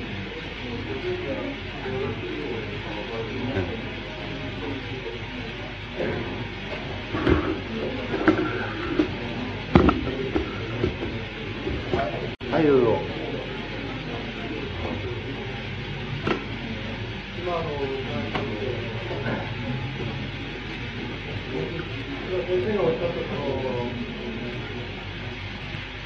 中強度っていうかそれはその範疇で考えてわかるん。ですけれども現実にですね、先生の理論から、うん。現在のですね、うん、社会仕事なり、自分の勉強なりを考えて、それからその、うん、理論、先生の理論をですね、理解していくことを実際にですね、うん、その、推定原理、うん、それから創造メソッド、うん、その二つの加えと、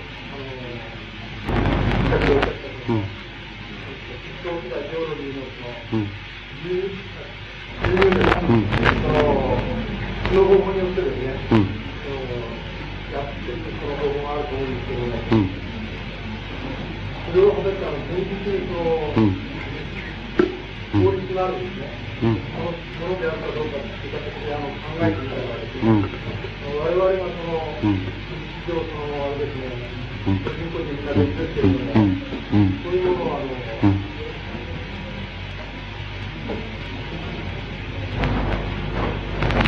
そういうその個人の実践的なものはその、現実社会ではその何ていうかそのう形でその個人の自由っていう形で非常にあの続いてると思うん。現実をその我々の社会の中の経済構造とか、そういう複雑に絡め合ってその利害関係とその、関係に至っていると、そういうものをなあの、なん。ていうかな必要さないですね。うん。その、先生が今おっしゃったような、その、うん。素晴らしいですね。うん。それによって、その、果たして効率よくですね、うん。その、現状改革というのを対応していくことができるかどうかっていうのは、うん。うん。一つ疑問なんですよ。うん。あのね、つまり、そのね、つまりあなたの疑問をそのね、解消させる力っていうのは、まあ、僕にはないわけですけども、ただあの僕がそういうような考え方に到達するについてはねそういうような考え方を到達しその展開しようとしているについてはねまずはじめにその現状現状のねつまり現実の諸関係に対するね、えー、もう非常に具体的なその認識とか体験とかねそういうものがそういうふうに、えーあの、出てきたっていうことは言えるんですね。だから、あの、例えばあなたのおっしゃるその、つまり現実社会では個人はその自由であるように、えー、その、あのまあ、自由であるんだから、あのそういうものが、まあ、いろんな経済的な関係っていうものに絡まって、えー、まあ、どうしようもなく、そこでその、えー、あるその統一的な考え方っていうものを導こうに導けないんじゃないかっていうのは、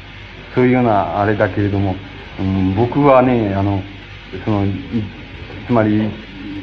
あの、現実社会っていうふうにあなたが言われたときに、それは例えば経済的なメカニズムとしては、えー、資本資本主義であるわけでしょ？で、資本主義っていうのは、あの、つまり市民社会の内部では、あの、個人を、あの、個人の考えは、自由、自由であるっていうよりもね、その、勝手でいいっていうようなね、そういうような、あの、一つの仮想、仮想的な形態っていうのを、あの、取るのがね、やっぱり資本主義社会っていうものの特徴だと思うんですよ。だから、あの、個人が自由なように見えるっていうけれども、その自由っていうものはもちろん、あの、それ、資本主義市民社会っていうもの、そういうものの限定をかぶせられた上で、あの、やっぱり考えられるべきだというふうに思います。つまり、だから、つまり資本主義市民社会では、あの、個人っていうのは自由であることを、その、いわば、自由であるということを強制されるっていうんでしょうかね。強制されているんだっていうこと。つまり、個人個人がバラバラであるっていうようなことを強制されるっていうことね。つまりそ、そういうのが今の社会のね、あの、メカニズムの、その、中核にある、あると僕は考えるわけです。だから、自由であり得るっていうことじゃなくて、自由を強制される。個人が自由であるっていうようなね、そういう、え、つまり僕のあれで言えば幻想性をね、強制されるっていうことね、それがやっぱり資本主義社会の特徴じゃないんでしょうか。あの、本当に自由ならば、つまり何を、つまり何を、どういうことでも自由なわけですよ。うん。だけども、どういうことでも自由だっていう自由は資本主義社会にはないのですよ。ただ、自由であるっていうことを、個人が自由であるっていうことを強制するっていうことですね。つまり強要するっていうこと、その意味で自由であるというね。そういうふうに僕には考えられますけどね。ただ、やっぱり、そのあなたの言われる疑問っていうのを解くことはなかなかできないと僕は思います。つまり、あの思想っていうのはいつだってそうなんだけど、うーん、つまり、なんていうかな、その、このね、つまり、こう、契機って言いますかね、伝わるには契機っていうものがいると思うんですよ、つまり。だから、あの、その契機のあるところに、でしかね、やっぱり伝わらないしね、あの、了解されないっていうふうに僕は思いますけどね。だから、あの、そういうことは、だからその疑問でも、だ、疑問だっていうことを、あの、それ疑問じゃないんだって、そうじゃないかって説得、えー、あの、するっていう、つまり啓蒙化、啓蒙的態度っていうのは、僕にはあんまりないですけどね。ただ、ある契機さえあれば、あの、人と人とは理解することができるし、思想っていうものは理解することができる。相互に理解することができるっていうのは、あの、ことは考えられますけどね。それは、すでに用意された契機がなければならないっていうふうに僕には思いますけどね。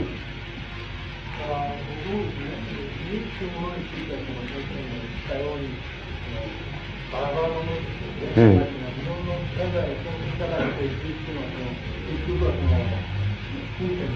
ええ。ええ。完全な自由をその人間が享受するためには、その現実のその自由を取り分けていくということがですね、そのものを解決しないとならないん。ですけど、その、その、ですね、現実的に我々の社会と、あの、問題としてですね、の、考えた場合にですね、そこにその、私ですね、その、先生はすぐに考えてらっしゃるん。だと思うん。ですけど、僕はその知らなく時代から、そのなん。かその、いるん。じゃないかっていう考えが、うん、その場合ですね、法律の意味なん。ていうのは、先生のは確かに素晴らしいと思うん。です。そういうあるべきだと思うん。ですね。うん。現実の問題を考えた場合に、その、うん。自由って、あの、そういうその、そういうその、絡まって、絡まってるですね、何らかの形でその、うん、それに対するその、反発っていうのはそういうものがあるわけですね。ええ、ええ。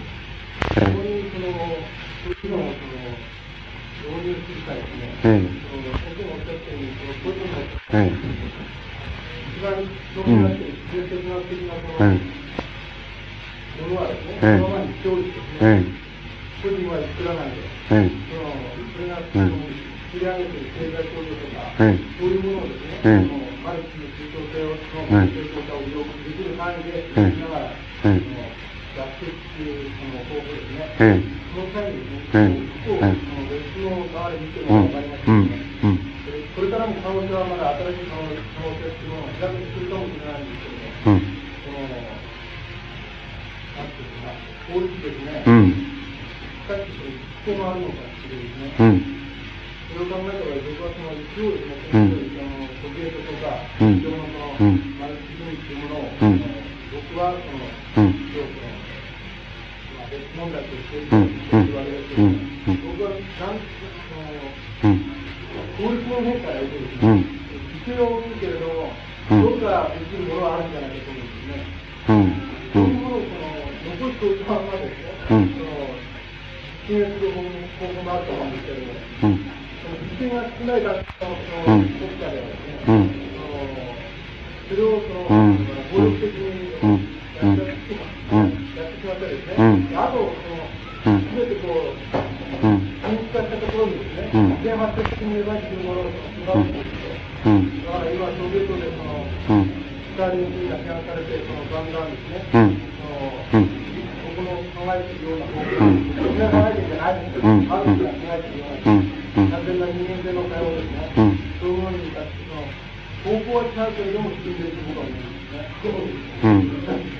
あのね、あのうん、そっか、そのね、どういうふうに言ったらいいん。でしょうね。つまり、あの、個人、個人がね、個人は自由であるってこと、自由にどう考えようと自由であるってことね。そういうことは、あの、つまり、言い換えるとね、僕が言いましたその個人幻想って言いますかね、つまり、えー、の、一番典型的なのは文学芸術なんていうのはそうなんですよね。つまり文学芸術なんていうのは、あの、現実にないろんな諸制制約があろうとね、あの、つまり、この観念のを展開するね、そういう中ではね、あの、自由であり得るね、あり得るわけですよ。つまり、だから文学作品なんていうのは、どんな勝手な、あれだって作り得るわけでしょ？そういうのがまあ文学なんて芸術なんて典型的にそうな、そういうようなもんですけれどもね。そういうものっていうのはあると思いますよ。つまり、えー、そこでの個人的な才とか個性とかね。そんなものは、あの、それはあると思いますね。それから、うん、あのそのね、つまりあんまり、あの、人、人類が核あるべき方向っていうようにね、あの、方向の方に、あの、少しでも、うん、向いてるように、えー、見えればいいじゃないか、そうだろうっていうような問題は、あの、ある、ある次元では、ある位相では、まあ、その通りというように仕方がない、えー、ところもあるんですよ。たただ、あの、本当に、つまり、えー、僕は今日、あの、お話ししたような次元では問題にならないっていうことなんです。それから、もう一つは、やっぱりそういうようなことを考える場合にはね、やっぱりあの、こう、つまり経済的なね、経済的な範疇っていうものとね、それからまあ、えー、一応、まあ国家っていうような形態をとってるでしょそれ、あの、ソビエトでも。そういう、つまり幻想性、共同幻想性ですね。そういうような問題とはね、別にして考えた方がいいというようなことで、考えた方がね、えー、どっち向いてるかっていうのを測定するにはいいのであるということが言えると思うんですよ。つまり、あの、経済的な範疇で考えれば、例えば、あつまり、大体世界市場っていうのが成立してるわけですよね。だから、えー、中京の、えーえ、大豆がね、えー、大大豆がその、あの、アメリカに売られてね、で、アメリカで大豆が食料品に、えー、加工されてね、それはベトナム戦争の兵隊が食ってるっていうのはね、つまり経済的に言えば、その、つまり世界の単一市場っていうのはあるわけですよ。だからそういう問題っていうのはまた、そういう問題のその一つの法則性にどれだけついて支配されてるのかっていうのはね、そういう問題っていうのはやっぱり考えなくちゃならない。つまり、中、中共なら中共っていう国家、ソビエトなソビエトっていう国家が成立するためにね、必要とする経済的な、あいろいろな問題っていうのはね、世界単一市場に裸にさらされているっていうこと、その中でどういう問題が起こるのかっていうことね、あの、そういうようなことは、やっぱりそういうようなこととして考えなくちゃいけないっていうふうに思うんですよ。それと、やっぱり国家、あの、えー、まあ、なんて言いますか、体制って言いますか、意思って言いますかね、そういうものは例えば、最も典型的にソビエト、えー、人民共和国憲法なら憲法っていうものにさ、あの、え条文見ればね、なかなか立派なことが書かれているとね、つまり、それは、そういうものは、あの、確かに立派なものだっていうような意味で評価しなくちゃいけないとは、日本国憲法に比べてね、えー、よくできてるっていうふうに評価しなければいけないとね、つまり、あなた言う、その、えー、人類がこう行くだろうっていう方向に対しては、その、よりいいんじゃないかってね、この憲法の方がよりいいんじゃないかっていうような意味で評価しなければならないとね。だけど、そ、そいつが、じゃあ例えば、現実のその経済的な、えー、諸関係の中でね、どういうふうに、えー、変質したりね、ひ、ひね曲がったり、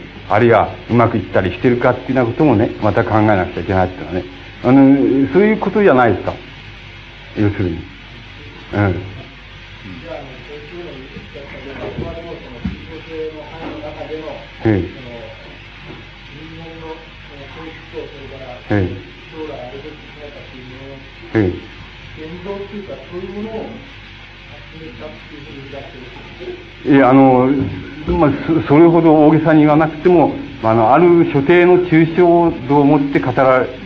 の、持ってしか、現在のところではその統一的に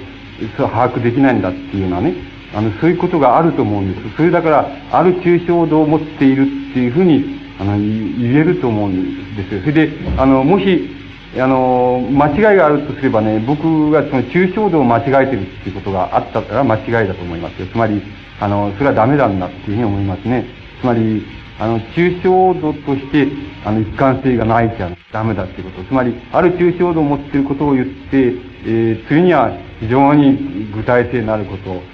を、を引きつけてきて、また、あの、ある抽象性を言ってっていうのはね、そういうような風に展開された、まあの、ものは一つの、なんて言いますかね、その、体系となり得ないっていうことですね。あの体系となり得るには、あの、そういうことがはっきりしてないといけないっていうことがあるとも思いますけどね。そういう問題じゃないかと思いますけどね。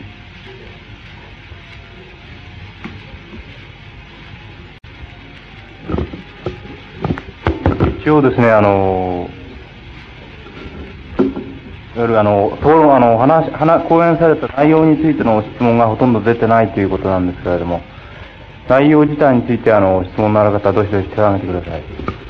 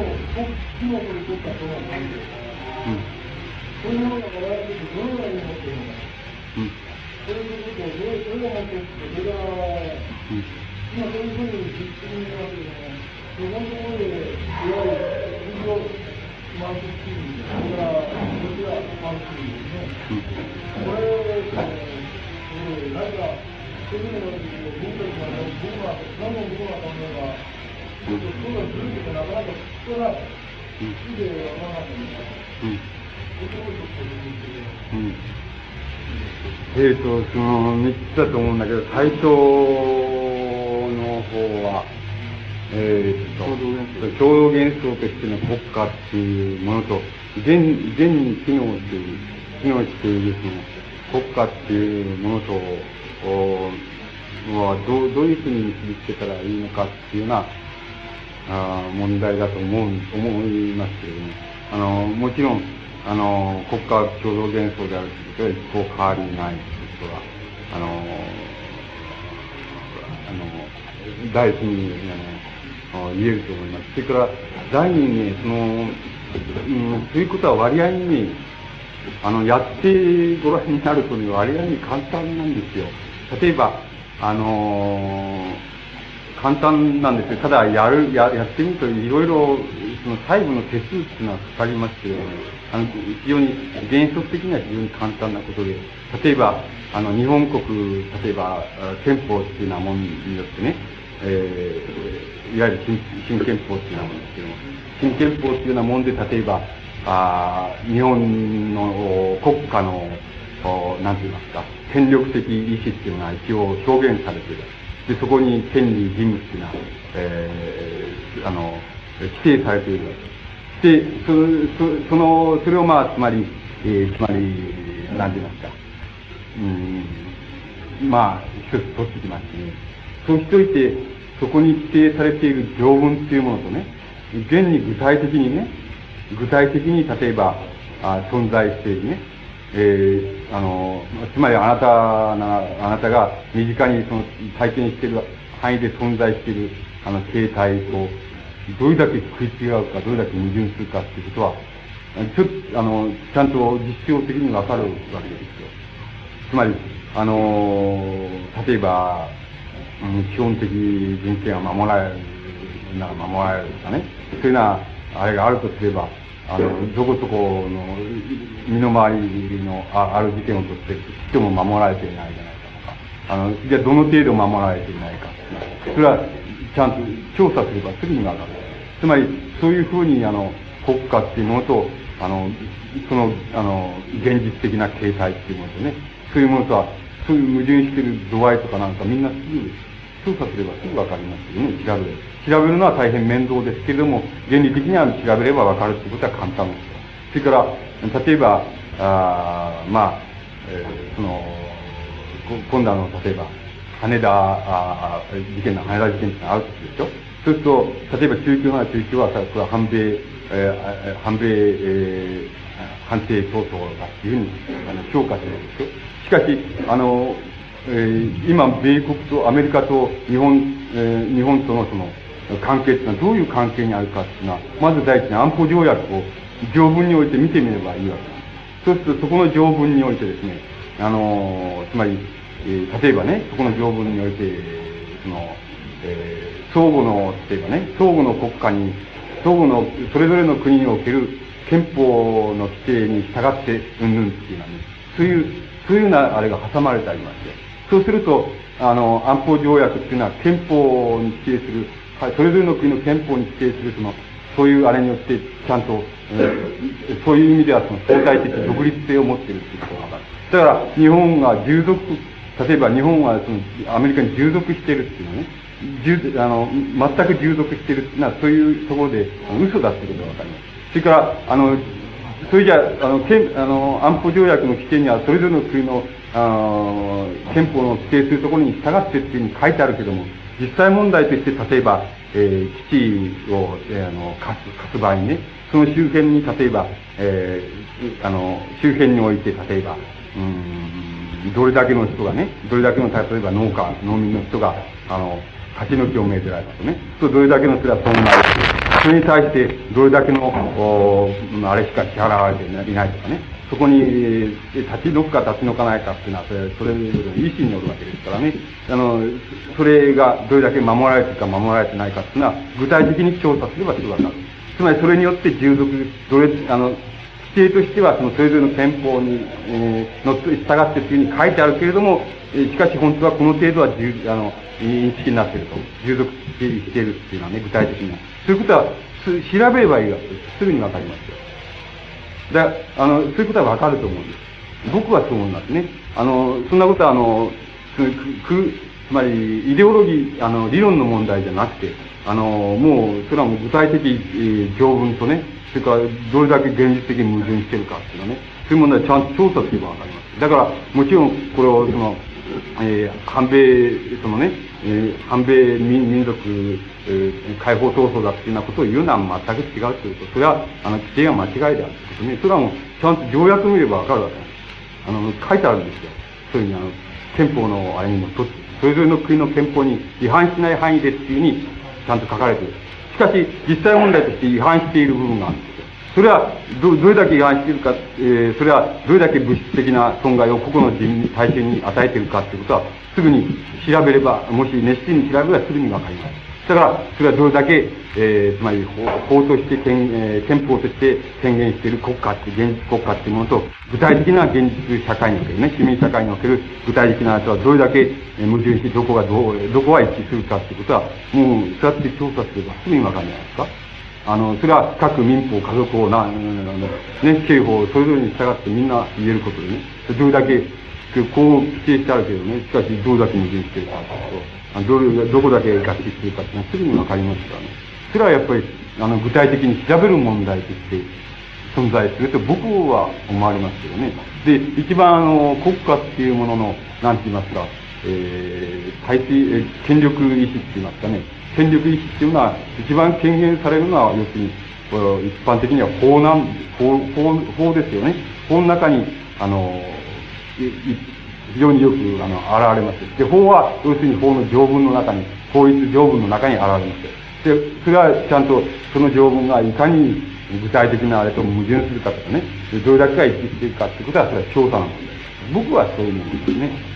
その、2番の、もう一度、あの、意見言ってください。整理して言ってください。2番目は何ですか？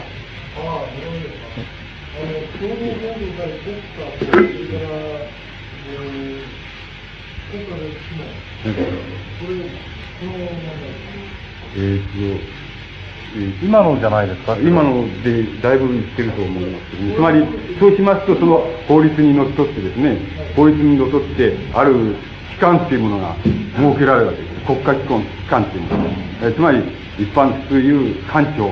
とかね、警察とか自衛隊とかみんないろ自衛隊法とかね、なんとか警察法とかいろいろありますけどね、そういうあれによって、規定によって、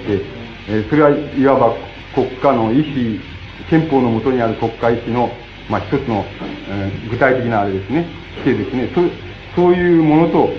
ですね、そういうものとして現れて、具体的にありますか。そして、そこに人があのいてね、それを処理していますから。そういうものと、また、このね、あの、具体的に、あの、どういうふうになってるかということですね。えー、この、つまり、公務員ってやつは、国民を、そのね、国民に法、国民の全体に放置しなければならないっていうのは、そういう規定が、例えば憲法にある。しかし、一体、公務員たる、そのね、あの、警察官、それから、えー、管理、あるいは、あのー、管理ってやった、あの、大体全体に奉仕してるかどうかっていうのは、ちゃんと個々の具体的ケースに即してね、調べればすぐにわかるわけです。そそれで、あの、そういうふうに権限するわけですと、共同原則っていうのは、具体的にはそういう期間を設けて、それで期間が期間としての機能を逸脱する、する場合にはね、それは、えー、暴力とかね、強制力になりますしね。逸脱してない部分には非常に、部分では非常に、あの、権利義務を守っているように、えー、つまり権利をも保護しているように、あの、えー、その、機能していますね。あの、えー、あの、で、あの、そうい面があるでしょ？例えば、あその、権利も保護するっていうね、面として機能している面もありますね。それを、権利義務の範囲を逸脱して、強制力あるいは暴力して存在しているっていうかね、そういうふうな場合もありますし、ね、それはもう具体的に、あの、当た当たればすぐにわかると思いますね。その範囲ですよ。それで、あの、もう一つですね、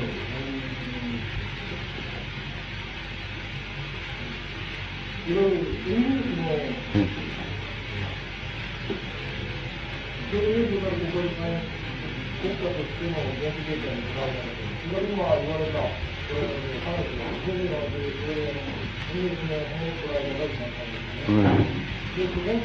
あの、ロシア版チームに出て、ええ。あのね、えーつまりね、えー、あの僕がその基本的に持っているその批判っていうものはね、その、つまりエンゲルスはその家族とか国家とかね、自由財産っていうものを、資源っていうものを考察していく場合に、要するに経済的範疇というもの、範疇とね、それから、あー僕に言ったその幻想的な範疇ですね。幻想性の範疇っていうものの、つけ方ね、関係のさせ方が要するにね、あの、ものすごく、あのこう、無造作だ。無造作、無造作であり、それから、そういうことがはっきり踏まえられていないっていうことが問題だっていう意味。で、まあ僕は一応その国家の非常に自然的な形態っていうものは、大体家族、家族っていう形とね、非常に関係しましてきますから、あの、そこから行きますからね。だから、あのそういうところで、あの、今、その、それは水、水元素っていうようなこと、つまり、えー、家族の根幹たるその、あの、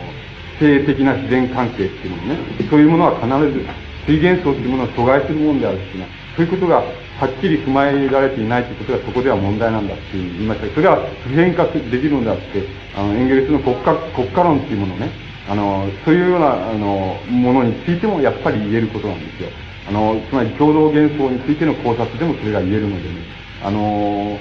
つまり、あの、非常に、言ってみれば非常に曖昧なる意想でね、曖昧なる意想で、あの、あるいは曖昧なる必要性で、あの、経済的範疇っていうものとね、それから、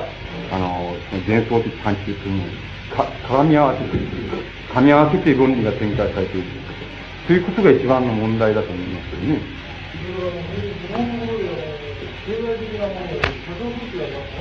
ええ、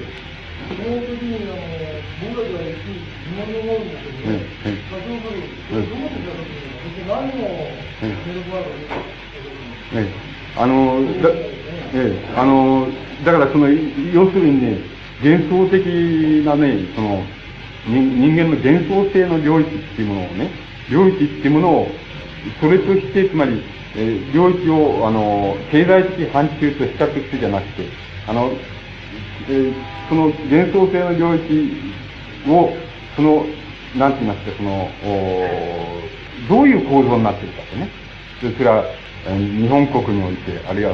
ソビエト共和国においてね、どういうふうになってるかっていうのね、国家機関どうなっているのか、どうなっているか、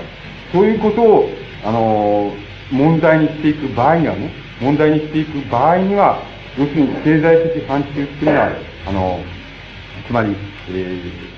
まあ、あの、株構造が上部構造を否定するっていうのはね、そういうようなその言い方で済まされるのではなくてね、その経済的範疇っていうものはね、ある構造っていうものをね、構造を介して、あの、しか、あの、幻想性の問題に入ってこないっていうのね、そういうようなところまでは退えることができるっていうふうに、あの、言うわけなんですよ。それで逆にね、今度は経済的範疇っていうのを取り、範疇を正確に取り扱う場合にはね、あの、幻想性の範疇っていうのは、大体写生できるわけなんですよ。逆に言うとね。逆の場合は。ところが、幻想性の範疇をない、法則性とか、あの、構造で捉え、的に捉えようとする場合には、多少、経済的範疇は多少はできないわけです。つまり、資本主義社会は資本主義社会として、えー因縁があるわけですけども。だけれども、それは、ある構造を持って、その幻想性の中に因縁が入ってくるっていうようなところまでは、それを退けることができる。退け退けて拘束することができるっていう、そういうことなんですよね。は、い今回は、先ほどの、あの、中国の、あの、完璧に実現になっていくは、そうなんです。あの、幻想性の考察する場合にはそれは言えない。多少できない。あの、写真をすれば、あの、それだけでどこまでも進んでいきますかね、あの、えー、自動的に回転していきますからね、それはできない。だけど、あの、構造的にしか関係で、反映するとかね、あの、従属するとかっていうことでなくて、構造的にか、あの、な関連を持つっていうのはね、そういうところまでは継続して考察することができるで、その構造は何かっていうことは、もうまた同じことを僕は言いますけど、調べてみればすぐわかります。つまり、あの、何の問題でもいいです。今国家の問題。それか、えー、個人幻想の問題、その産物である、芸術文学の問題ですね。あの、どういうところを、それは経済的なあれの繁栄では決してないですけれども、しかし、どういうところに経済的なあれが、から、あの、構造として入ってきてるかなっていうようなことは、うん、個々の作品な作品について調べてみようとすればね、つまり文学作品を経済的範疇で扱おうとすればさ、それはやっぱりある構造で入ってきてるなっていうね、そういうことは言えるっていうことなんです。だけど、そんなことを言うことが別に、あの、芸術文学のね、作品がいい、いい、良かった、悪かったとかね、読んで感心したとかね、なんかそういうこととは、あんそういうことを内的に取り扱うこととはあんまり関係ないってつまり、あの、そういう意味では構造的にしか入ってこないってことですね。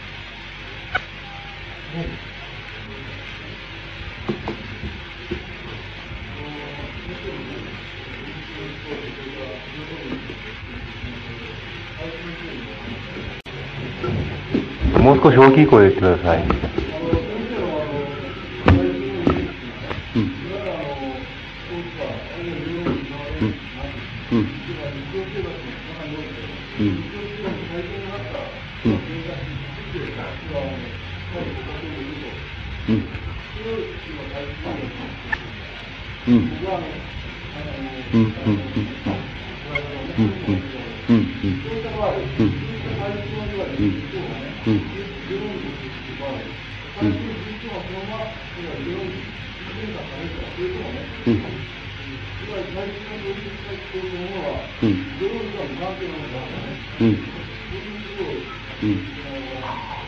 あの、イデオロギーとは無関係なものとして想定しているわけです。無関係っていうことは、要するに無意識のうちに、あの、国家の、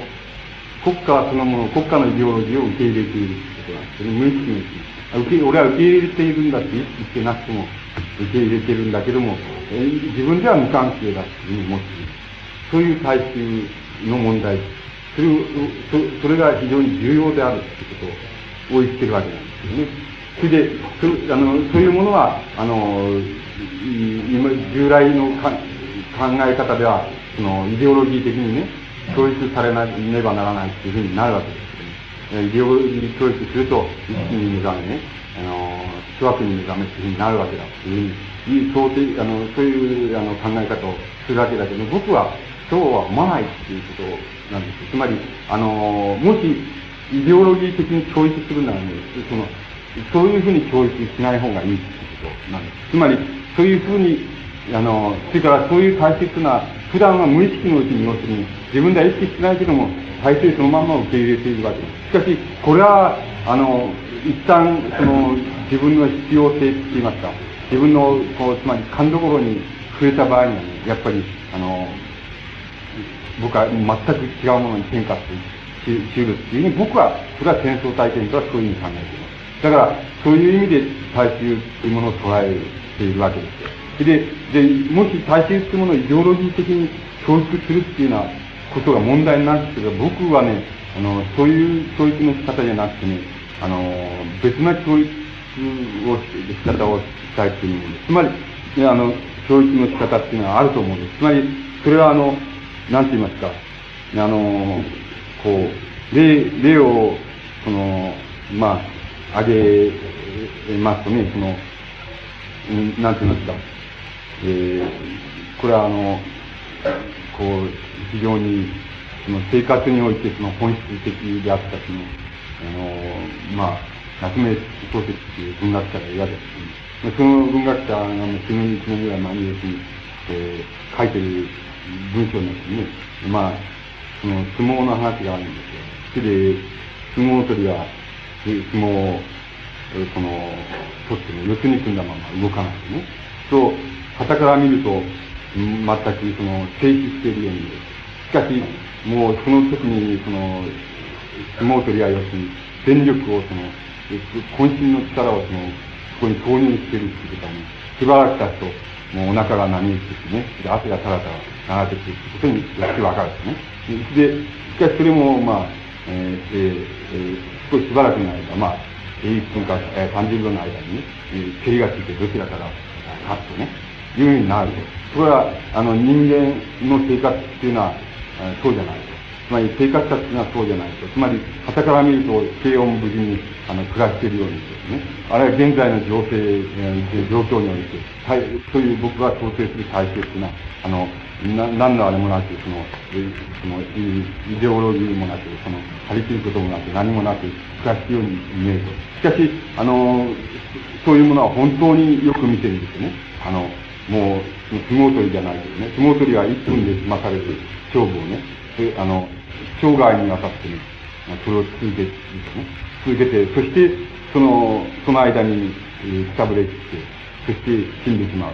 それは、それが人間の一緒じゃないか。つまり、人間の生活者としての人間の一緒ってのはそうじゃないか。ね、そうそういうもんじゃないか。そしてそういうような観点に立つならば、あの、つまり、そういうような観点に立つならば、あ、の、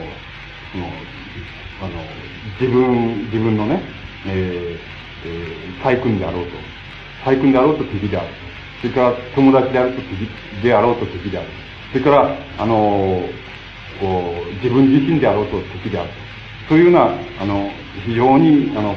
なんて言いますか、突き詰められたところでね、あの、生涯にわたってその、四つ相撲を取ってね、そしてやっぱり、えー、えー、疲れて、それで死んじゃうっていうかね。それが生活じゃないのかっていう、ことを言ってるわけですね。つまり、僕だったら、そういうふうに生活っていうのを見てもな、そういうふうに見れば見られるんだぞっていうふうに教育すべきだっていうふうに思いますね。つまり、あの、無事平穏、つまり、現在平和だってね。で、俺は戦争や、戦争、だから戦争をなんか嫌だっていうふうに、そそんなアホらしいことはどうだっていうのをやってね。しかし、あの、現在平和だと思ってる、そういう人たちの生活も、一旦、さっと目を、さっと目を変えてみるとね、もう平和じゃないんですよね。そこではもう、やっぱり、力相撲が行われてるわけです。そして、やっぱり、そこでは、あの、人は、その、死ななくてもいいのにね、その、あの、例えば、経済的なあれがないために、死を早めるとかね、もう、早めてしまうとかね、あるいは死んでしまうとかね、もう、そういう意味で言ったら、とっても平和じゃないんですよ。あの、その、全く、旗からつまり客観的に眺めれば、全く平和でのんきにやってるじゃないかっていう。で、あれは何もイデオロギーも何も持ってないじゃないかっていうのね。あ何も、えー、戦争けしからんと思ってる人もいないじゃないですかね。そういうふうに、あの、市民主義者た時はそういうふうに言うけれども、しかし、僕はそう思わないんだ。つまり、そういうものも一旦、パッと目を変えてみるとね、そうじゃないんだ。そうじゃないんで、そこではもう、本当に、